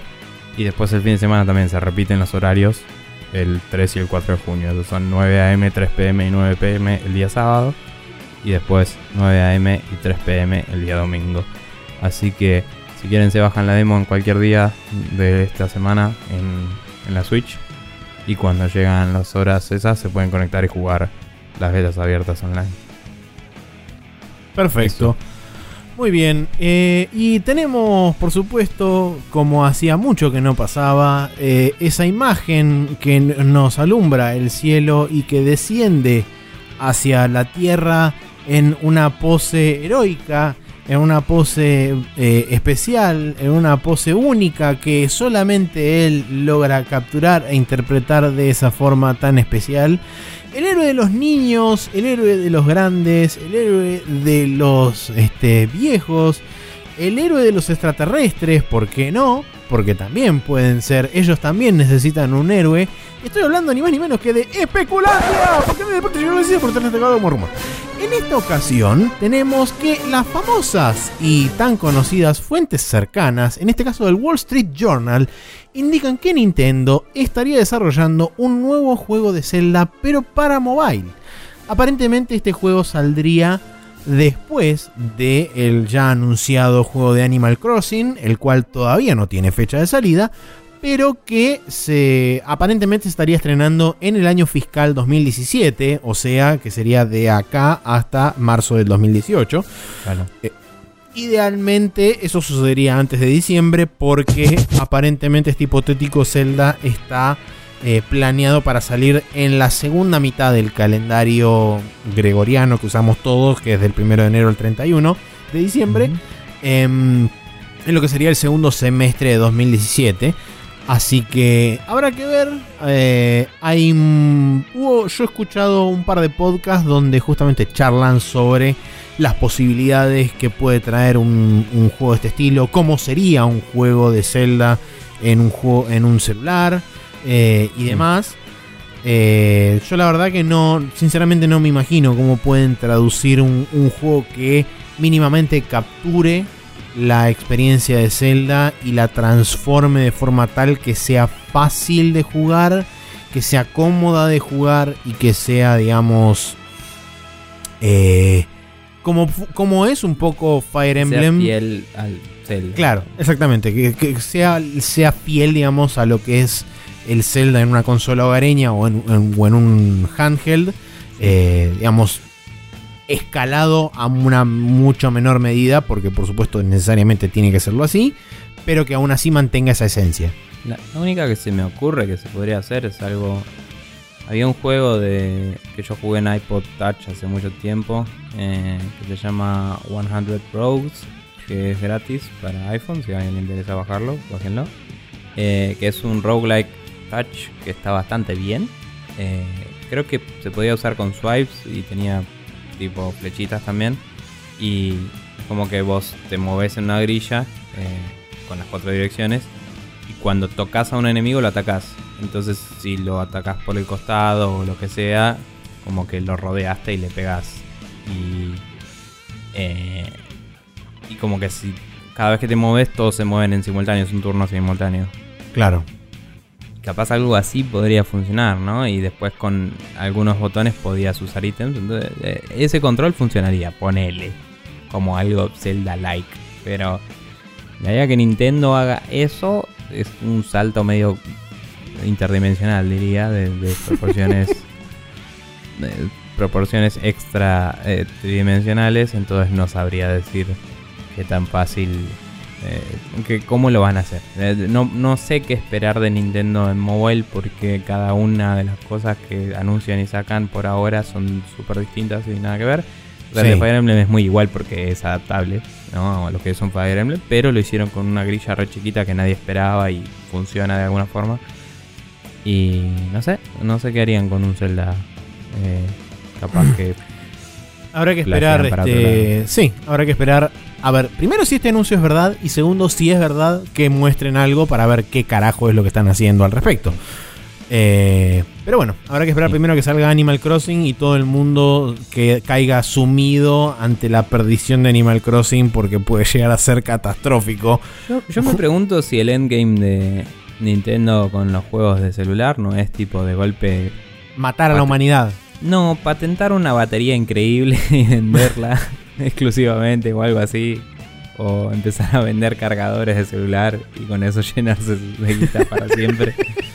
Porque, no sé, o sea, está bien, para ahí los juegos no, no tienen la vida útil que tienen otras de sus consolas. Pero cada vez que sale un juego de Nintendo, todo el mundo pierde su batería, boludo. Sí. sí, así es. Bien. Calendario para esta semana que arranca con el martes 23 de mayo. Tenemos Primero, el Darksiders World Master Edition para Wii U, porque fue un juego que fue prometido en su momento y este, hay que cumplir con las promesas que uno hace, aparentemente. Sí, a pesar de que sos otra empresa que se comió la anterior y no tenés nada que ver con las promesas, pero sí.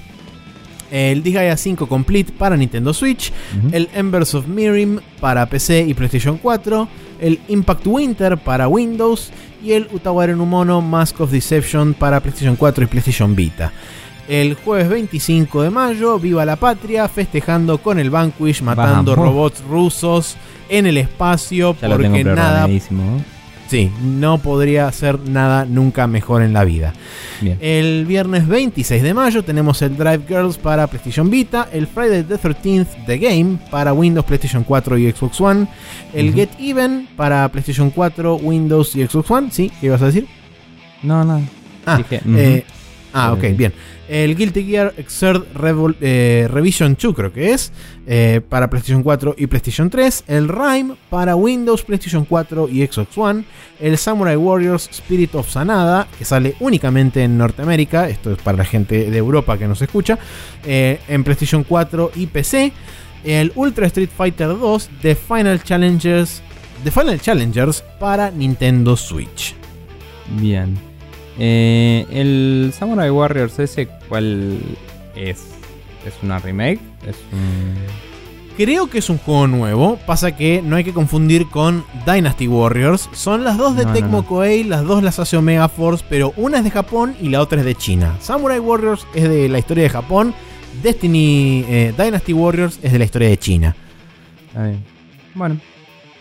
Eh, Nada, sí, nada, me colgué, perdón, sí, eh, tengo que seguir hablando yo porque estoy conduciendo yo. Nos vamos a ir del Rapid Fire y nos vamos a adentrar en el Hot Coffee como adelanté al principio del capítulo para hablar sobre un artículo que nos recomendó el señor Neko Bakian instantes después de haber terminado de grabar el podcast de la semana pasada.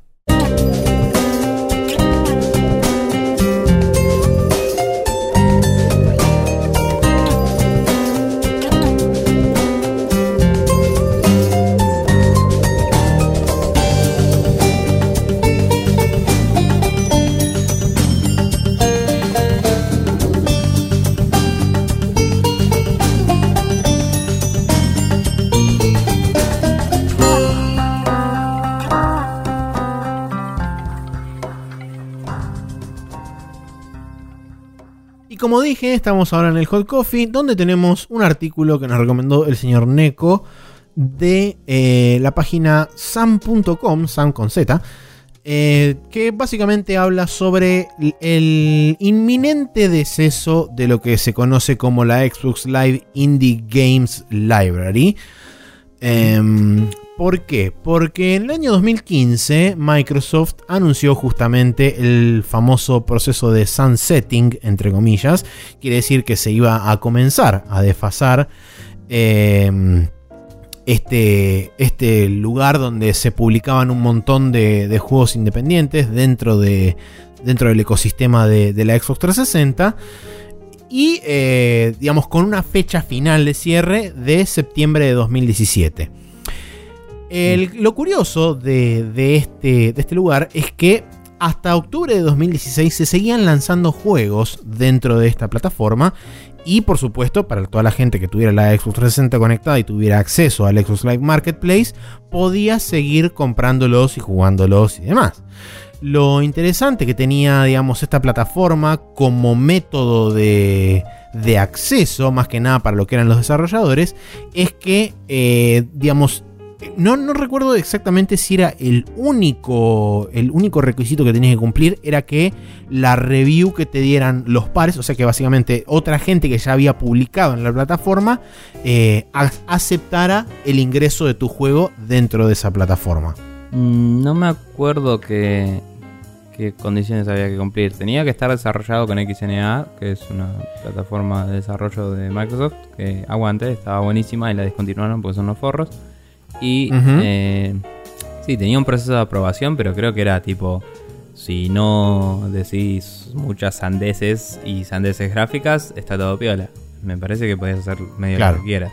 Eh, y la, el proceso de sumisión creo que era muy barato al principio, después gratis o algo así. La verdad, no, no sé, porque hace rato que no lo reviso y desde que anunciaron que iba a morir ni me casé. Pero bueno. Claro.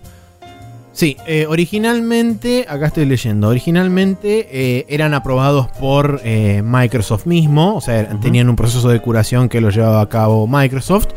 Y después, más adelante, cuando fue creciendo el volumen de juegos, permitieron que la misma comunidad, o sea, los mismos desarrolladores que ya tenían juegos metidos dentro del, ecosistema, eh, hicieran las reviews y ellos a través de un sistema de peer review, básicamente que le pasa, el desarrollador les pasaba el juego, ellos aprobaban o desaprobaban dependiendo de la calidad del juego y demás.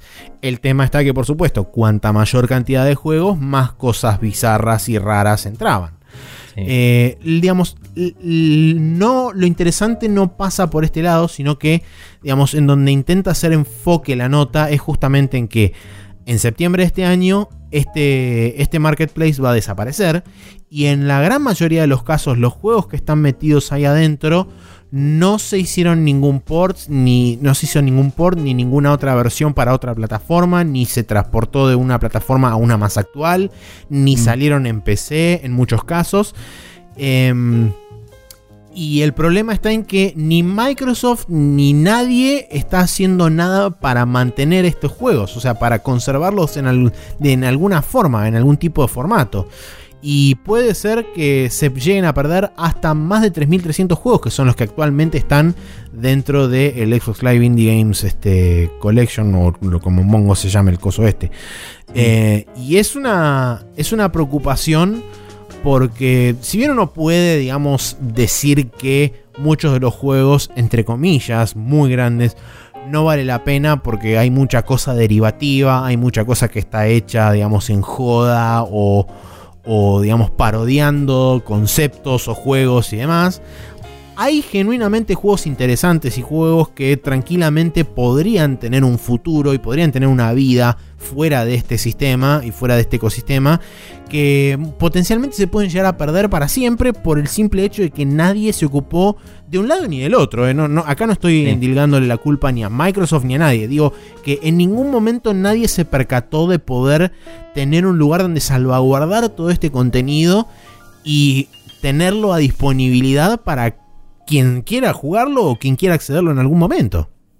Sí, la verdad es que, mm, digamos, si los developers quisieran, hay una forma relativamente fácil de portearlo. Bueno, primero que lo pueden compilar para PC y anda. Así que tranquilamente pueden hacer esto. Pero segundo que hoy existe una plataforma llamada Monogame, que es un... Esto es un poco técnico, pero hay una cosa que se llama .NET, que es un framework de Microsoft que funciona con un lenguaje llamado, llamado C Sharp, que con ese lenguaje aprendimos a programar Max y yo para eh, así eh, historia de los jueguitos y nosotros. Eh, y nada, .NET es cerrado, es, código cerrado, es de Microsoft, no, no podés tocar todo lo que quieras ahí adentro. Entonces hicieron una plataforma que se llama Mono, que es lo mismo abierto. Eh, después eh, se hizo XNA basado en .NET y se hizo Monogame basado en XNA.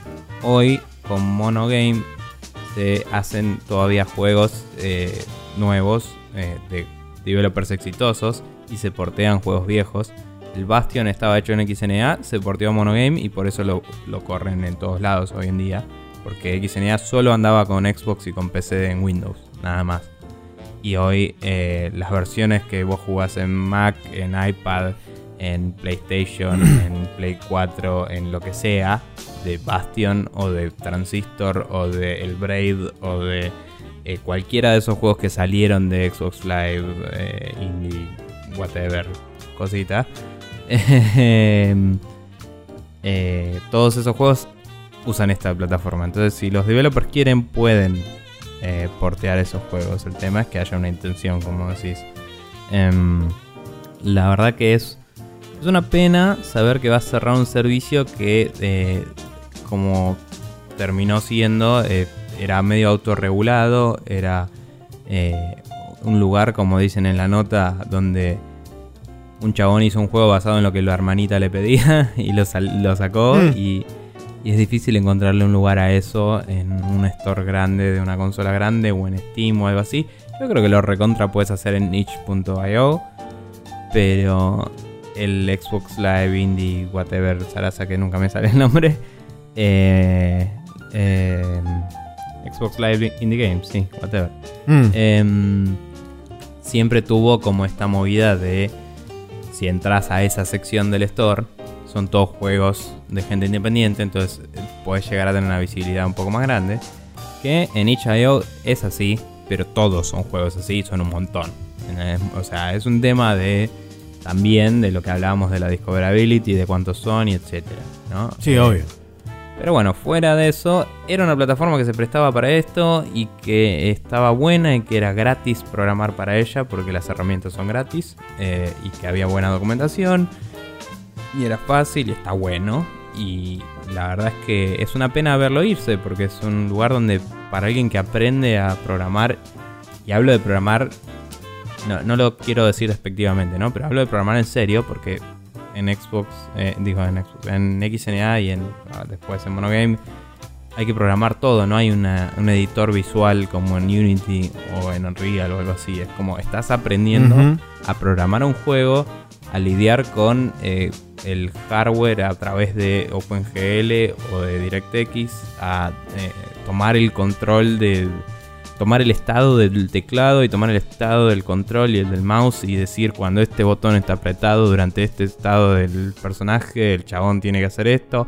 Y es interesante, es copado y era... Había una comunidad y estaba bueno todo. Y de golpe eso está desapareciendo. Y mientras que Monogame sigue existiendo y es exitoso y se usa, no hay una comunidad centralizada. Hoy yo estoy queriendo hacer algo con Monogame, paréntesis aparte. Y mm, si buscas la documentación, es tipo la mitad de la documentación es tipo anda al sitio XNA. Y si Microsoft lo da de baja, alguien va a tener que ponerse a escribir porque no, no va a ningún lado. ¿Me entendés? Sí, tal cual. Eh, y eso sería una verga. Eh, la verdad es que mm, lo, creo, que es una gran pérdida para los developers. Eh, más que para el público. Sobre todo digo más que para el público porque hoy la gente en general ya migró a Xbox One y en Xbox One esto ya no existe. Eh, sí, en Xbox One tenés otros, otra cosa similar que es el Xbox Live Creators Program, pero que ya está mucho más atado al corporativismo de Microsoft porque los chabones es como que hacen bastante cherry picking de lo que quieren del mercado indie y te dicen, vos que estás haciendo una cosa que tiene pinta de ser arre loca, interesante y bla, vení, claro, vos que estás ahí vení y te vamos a dar dos segundos y medio en un escenario X a determinar en alguna conferencia nuestra, donde vas a mostrar tu jueguito, y si no, lo recortamos y lo ponemos en un montaje de juegos indies, y eso va a alcanzar como exposición suficiente para que eh, lo que sea. Pero esto es otra cosa totalmente diferente. Está bien que fue creado, digamos, es un poco una imagen de su tiempo también. El sistema, este, digamos, este ecosistema de Xbox Live Indie Games porque nació como una oportunidad que le daba Microsoft a una incipiente industria de los juegos indies. Después terminó medio como soltándole la mano en el buen sentido el hecho de decir, bueno, ok, ya tienen una cantidad considerable de contenido, ahora dedíquense ustedes mismos a regular ese contenido. Pero todo eso estaba inexorablemente atado a un régimen corporativo y demás que cuando Microsoft dice voy a tirar del enchufe, Microsoft tira del enchufe y a la mierda todo. Eh, o sea, sí, como cualquier otra plataforma, honestamente. Por supuesto, sí, sí, sí, no, no, no, no, estoy diciendo nada. O sea, este, quizás lo único que, tiene de agravante es que Microsoft también es el dueño de la herramienta principal de desarrollo y del eh, framework. El lenguaje, no sé si. El, lenguaje C Sharp creo que es de ellos, pero es open, no estoy seguro. Pero. La verdad que me mataste creo que lo inventaron ellos con .NET, pero que es de uso libre, digamos. No, es como Java que hoy hoy todavía Google tiene quilombos porque usa Java y Java es de una empresa que se llama Sun y quilombos. Sí, diseñado y desarrollado por Microsoft. en el 2000 fue cuando salió. No sé si es un lenguaje open source, pero es de uso libre. O sea, vos lo puedes usar para lo que se te hagan de cool. Em, pero bueno, la cuestión es que si mañana eh, Microsoft, eh, no sé, caduca todas las licencias de Visual Studio y, cierra todas las páginas de documentación y todo eso, te la va a complicar bastante. Podés todavía hoy, gracias a estos proyectos de Mono y de Mono Game y eso, laburar con eso. Eh, no estás laburando 100% con la herramienta de Microsoft, pero puedes hacer lo mismo usando herramientas alternativas. Y va a persistir la posibilidad de que la gente use eso. La realidad es que hoy es mucho más exitoso Unity, Unreal y todo eso, como decía. Pero hay gente muy metida en esto que usa estas herramientas porque, como te digo, tenés otro nivel de control. Para juegos 2D está buenísimo. Está genial. Y además de los que ya dije, está también el Spelunky, ponele, que está hecho con esto. Sí. Eh, no sé, una pelotuda cantidad de juegos que se les ocurran 2D lindos que jugaron alguna vez en su vida, desde que salió la Xbox 360 hasta ahora, altamente probable que estén hechos con esto. Eh, y nada, y también 3D, inclusive banca 3D, pero no es tan... O sea, para eso sí, por ahí conviene un editor gráfico porque te empiezas a volver loco. Pero... Mm, pero nada, la, realidad es que es una pena que cierre el store, que, lo más interesante ahora que o sea, me lo recordaste cuando estábamos revisando la noticia es esto de que fuera medio autorregulado también, porque es, eh, es anecdóticamente interesante, es un, punto de vista que no hay en ningún otro lado de cómo manejarlo y permitía otro tipo de interacciones y de, y de juegos y cosas. Em, también eh, no sé si había alguna limitación en particular, creo que le sacaron la mayoría de las limitaciones, pero al principio, esto es volviendo a la anécdota de cómo empezó y todo eso, al principio solo se podían subir juegos de 50 megas. Y después lo tuvieron que cambiar, creo que cuando salió el Bastion, porque pesaba como 2 GB. Era como, ¿what? no, igual ya para ese momento creo que lo habían extendido un par de veces, creo que estaban en los 500 megas, una cosa así. pero fue como, bueno, está bien. Y después lo fueron subiendo y después fue como, bueno, listo. Hagan lo que quieran. Pero... Mm, por eso, la verdad es que es, un cacho de la historia, es un cacho de cómo los indies llegaron a lo que son hoy. Super Meat Boy también está hecho con esto, por cierto. Sí.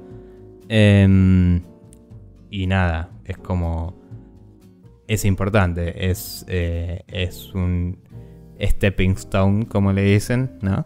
Eh, y, y, que se vaya es como medio triste y medio... Ojalá que, eh, como decía, que, la comunidad esta que lo está manteniendo a través de Monogame y todo eso, se ponga un poco las pilas porque está muy... O sea, si, si, si cierran, como decía, la documentación de XNA y todo eso, podría ser un problema. Y, hoy quizás eh, no hay algo idéntico a eso en ningún lado.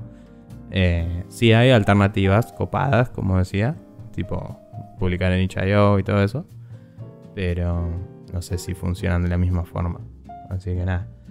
Em, pero bueno, no sé, no, no tengo mucha más opinión que eso. Sí es loco ver eh, porque hemos visto empresas fundirse, ¿no? De, Que vendían, o sea, publicadoras de juegos que fundieron, tipo de Sura era uno, y había alguno más. Pero es loco ver esto por primera vez, eh, a pesar de que no es una escala tan grande como sería GOG, Steam o, o Uplay o lo que sea. Pero ver que alguien dice, che, se acabó este store para siempre. Y listo. sí. O sea, lo más cercano que hubo fue Nintendo discontinuando stores de consolas viejas, pero como cada una de sus consolas tiene una store independiente de las anteriores, no es que cerraron tu acceso a comprar. Claro, no es que dijeron se va eShop. claro, tal cual. Eh, tampoco significa que no puedes comprar cosas para Microsoft, para consolas de Microsoft. Sí significa que hay una sección entera que no puedes más. Exactamente. Y también significa que nunca va a haber forward compatibility en la Xbox, o sea, retrocompatibility en la Xbox One para todos estos juegos, porque va a estar descontinuado. Y eso Exactamente. es un poco al pedo, o sea, no, no te, nada te lo impedía, te lo impedía, no, no tiene mucho sentido. Pero bueno, qué sé yo. Eh, no sé si hay palabras sobre. Palabras. declaraciones sobre. Si podés bajarte los juegos así de alguna forma. De acá a septiembre y asegurarte de tenerlos. Si puedes vacapearlos, si vas a poder exportarlos o si. Algo. Porque hay gente que debe tener más de lo que su disco rígido original de, Xbox bancaba. Y si no lo reemplazaste, no sé cómo hacer. Sí, probablemente. La verdad que no, no hay nada. No, no leí ninguna referencia a nada de eso. Lo único que dice, digamos, al final de todo, justamente hablando de lo que decía antes del tema de Xbox Live Creators Program, eh, también hace una muy breve referencia a una, una declaración oficial que hizo Microsoft sobre el, sobre el, digamos, el, sunsetting o el cierre del Xbox Live Indie Games. Eh, en su momento, en 2015, cuando anunció eh, que iba a cerrar esto, dijo que iba a trabajar junto con este, conservacionistas de juegos y creadores para preservar el legado del contenido que iba a tener ahí. Y eh, hoy, estando a casi un año y medio de, ese anuncio, no hay planes de ningún tipo, por lo menos que se hayan hecho públicos, eh, y, quedan meros tres meses más o menos para que el, cierre final llegue y eso se, se cierre mm. definitivamente. Así que, no sé, salvo que de a la nada, de la galera, saquen así una cosa. No, sí, estuvimos trabajando porque... Eh, esto se pierde. Cuando llegue septiembre, se, pierde definitivamente. Eh, a no ser que decidan extenderlo porque vaya a saber uno por qué lo extenderían.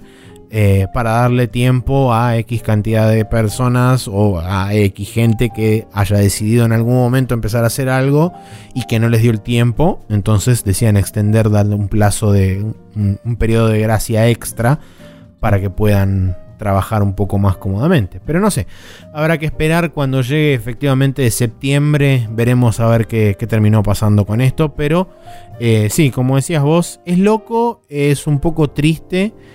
Eh, ver que se puede perder todo esto.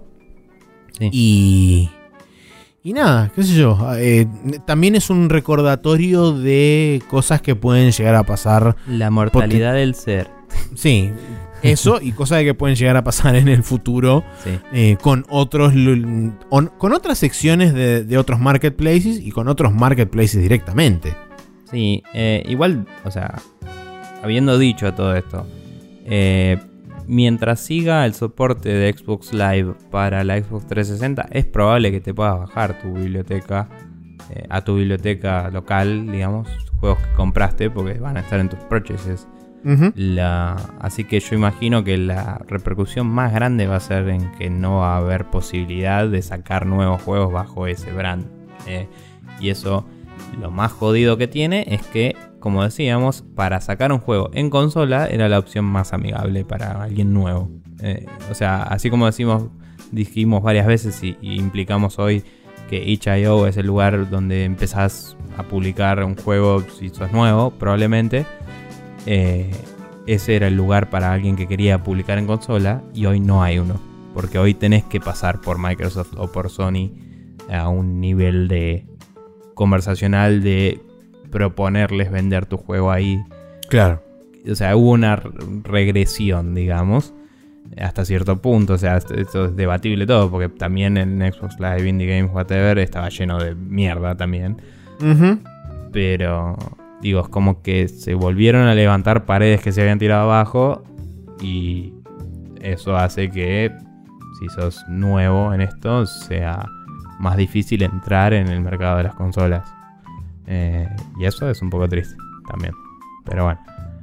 Bien, eh, eso fue el hot coffee de esta semana. Espero que lo hayan disfrutado. De nuevo, si ustedes tienen algún comentario al respecto o quieren recomendarnos otro artículo o un tema de discusión o lo que sea, eh, siempre intentamos acomodar las prioridades cosa de que siempre tengan prioridad las cosas que ustedes nos mandan, salvo que haya cosas súper excepcionales y tengamos por cuestión de relevancia y de actualidad hablar de ciertas cosas en particular.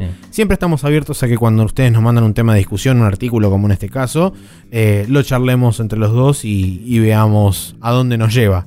Pero si quieren hacerlo, contact.spreadshotnews.com, facebook.com barra News o en Twitter, arroba News de nuevo. Eh, nos pueden contactar por cualquiera de esos lugares. Bien, ahora sí, dicho todo esto, nos vamos a ir a la última sección de este programa, que como siempre es el Special Move.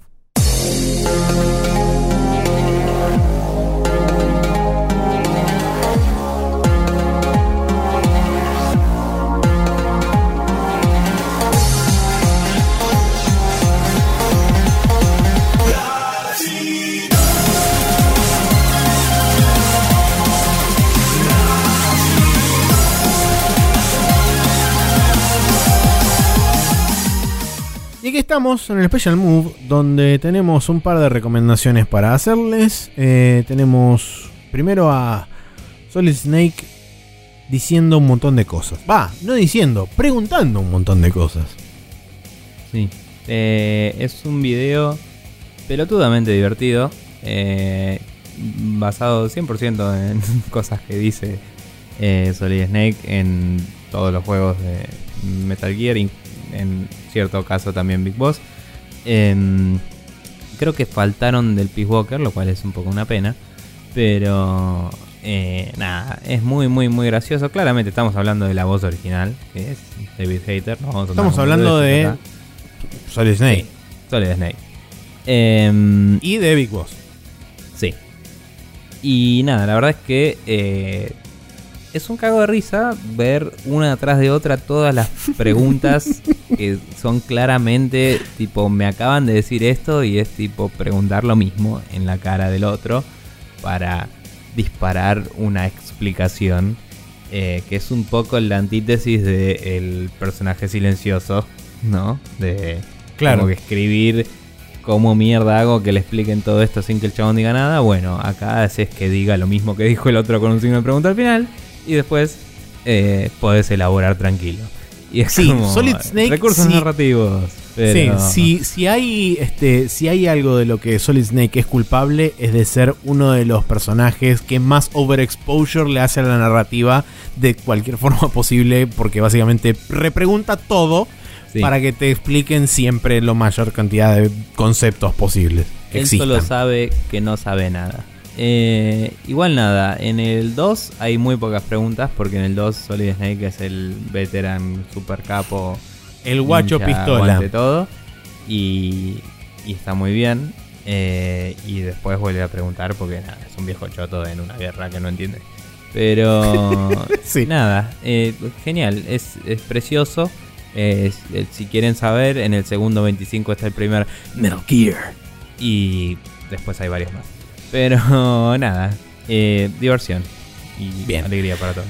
Yo por mi parte les vengo a recomendar un video donde tenemos por un lado Hot Chicken Wings, ¿por qué? Porque son las famosas Chicken Wings, pero con salsas picantes de distintas graduaciones en la medida de Scoville.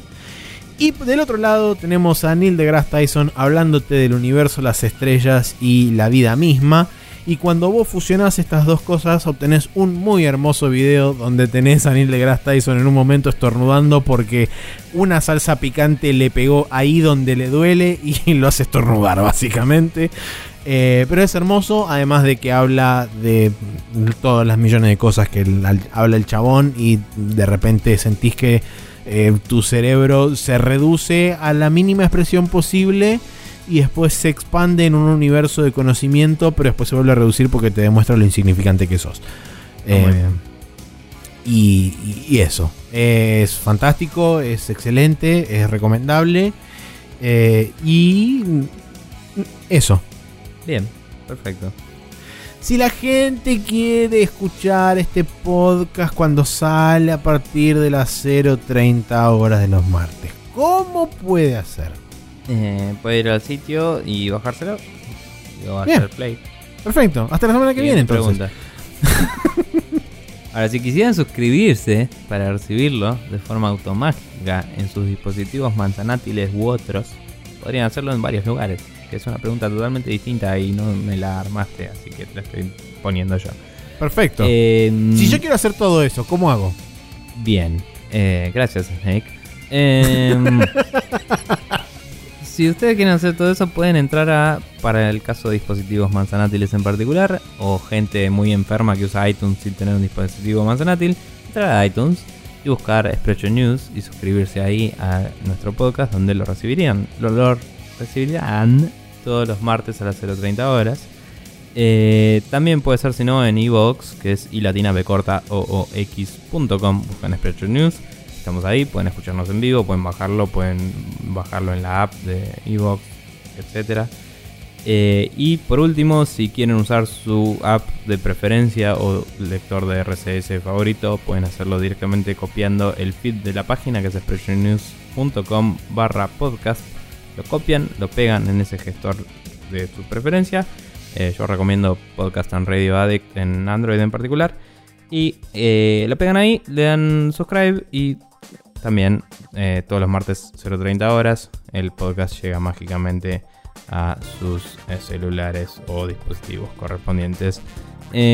también recuerden que si quieren volver para atrás y escuchar nuestros primeros capítulos, no hay nada en nuestro sitio antes de el principio de este año y eso es porque está todo metido en archive.org eh, si van a https archive.org barra details barra special news podcast. Ahí pueden ver absolutamente todos los capítulos hasta el día de la fecha los vamos subiendo todas las semanas. Y por vamos quiero decir Maxi que es el que hace todo el trabajo. Y eh, pueden ahí tranquilamente bajárselos eh, de distintas formas y formatos y cosas. Y escucharlos en vivo ahí, en vivo no pero streameados ahí mismo también. Y mm, la verdad que es una plataforma eh, que se copa con la conservación de las cosas, a diferencia de otros que hemos discutido en este momento, hmm. em, en este capítulo, y la bancamos mucho.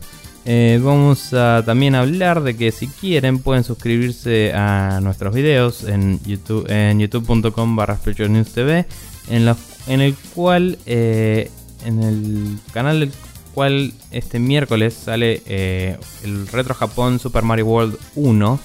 Porque no pudimos juntarnos todavía a jugar al Mega Man 2, eh, el Rokuman 2, eh, nuevamente. Así que vamos a empezar a sacar los juegos, los videos de Mario mientras tanto. y ya me está costando hablar porque ya tengo la garganta seca, ya estoy. Ya se me fue el café, ya está. Necesito parar de hablar. Sí, Así que eso. Una aclaración con respecto al, tema del Mario World. Potencialmente no tenga eh, el audio ideal este juego. Y no me refiero en cuanto a nuestro audio, o sea, nuestras voces en el video. Sino al audio del juego mismo. Por alguna razón que tenemos que investigar y solucionar eventualmente cuando nos juntemos y hagamos pruebas al respecto para ver de qué forma se puede solucionar esto. Eh, hay un tema de desfasaje con el audio que no estoy del todo seguro vaya a poder solucionar. Esto lo estoy diciendo previamente a editar el video, por supuesto.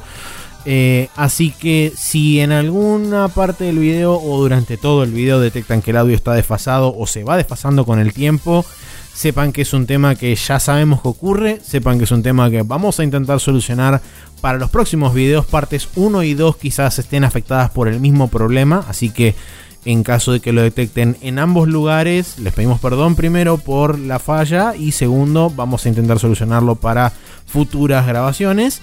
Eh, y bueno, nada, eso era lo único que quería aclarar para que estuvieran avisados y alertados al respecto. Y Ahora si sí, fuera irremediable y súper caótico, capaz tendremos que, tendremos que discontinuar el gameplay de ese juego, pero tenemos otro. Aclarar. Sí, por supuesto sí, tampoco podemos solucionar todos los problemas técnicos que tenemos porque los tenemos porque no tenemos mejores equipos que los que tenemos. Así que haremos lo posible y si no, pondremos otro juego y nos olvidaremos que esto pasó alguna vez. sí, también es válido. Bien, entonces sí, eh, yo procedo oficialmente a despedirnos a ambos de este programa. Eh, vos estás despedido yo estoy despedido también porque la... ¿Dónde está mi plata? la cosa de Expression News Incorporated ha definido por unanimidad que eh, ambos dos nos despediremos hasta la semana que viene de este programa eh, y volveremos la semana que viene porque nos van a recontratar de nuevo porque sin nosotros no existe el podcast básicamente este así que eso ¿Puedo pedir más sueldo? ¿Eh? ¿Puedo pedir más sueldo cuando volvamos? Yo también quiero más sueldo cuando volvamos. Más que mm. cero me gustaría tener en algún momento de la vida. Y bueno. Eh, pero bueno, en fin, nos veremos la semana que viene y... La semana que viene no, la otra tampoco, la otra quizás. Sí. Este, el capítulo 250 con invitados especiales, eh, invitados especiales eh, y más invitados especiales. Perfecto. Igual por de récord nuestro sueldo se acerca más a menos infinito que antes. Es muy cierto. Hay que gastar plata en mantener las cosas. Sí. De hecho, estaríamos teniendo un aumento si logro terminar la puta migración, pero si empezamos a pagar de N platita que cada año es más caro a pagar solo el, punto .com Eh,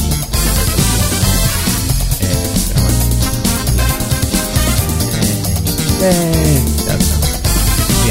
aplausos.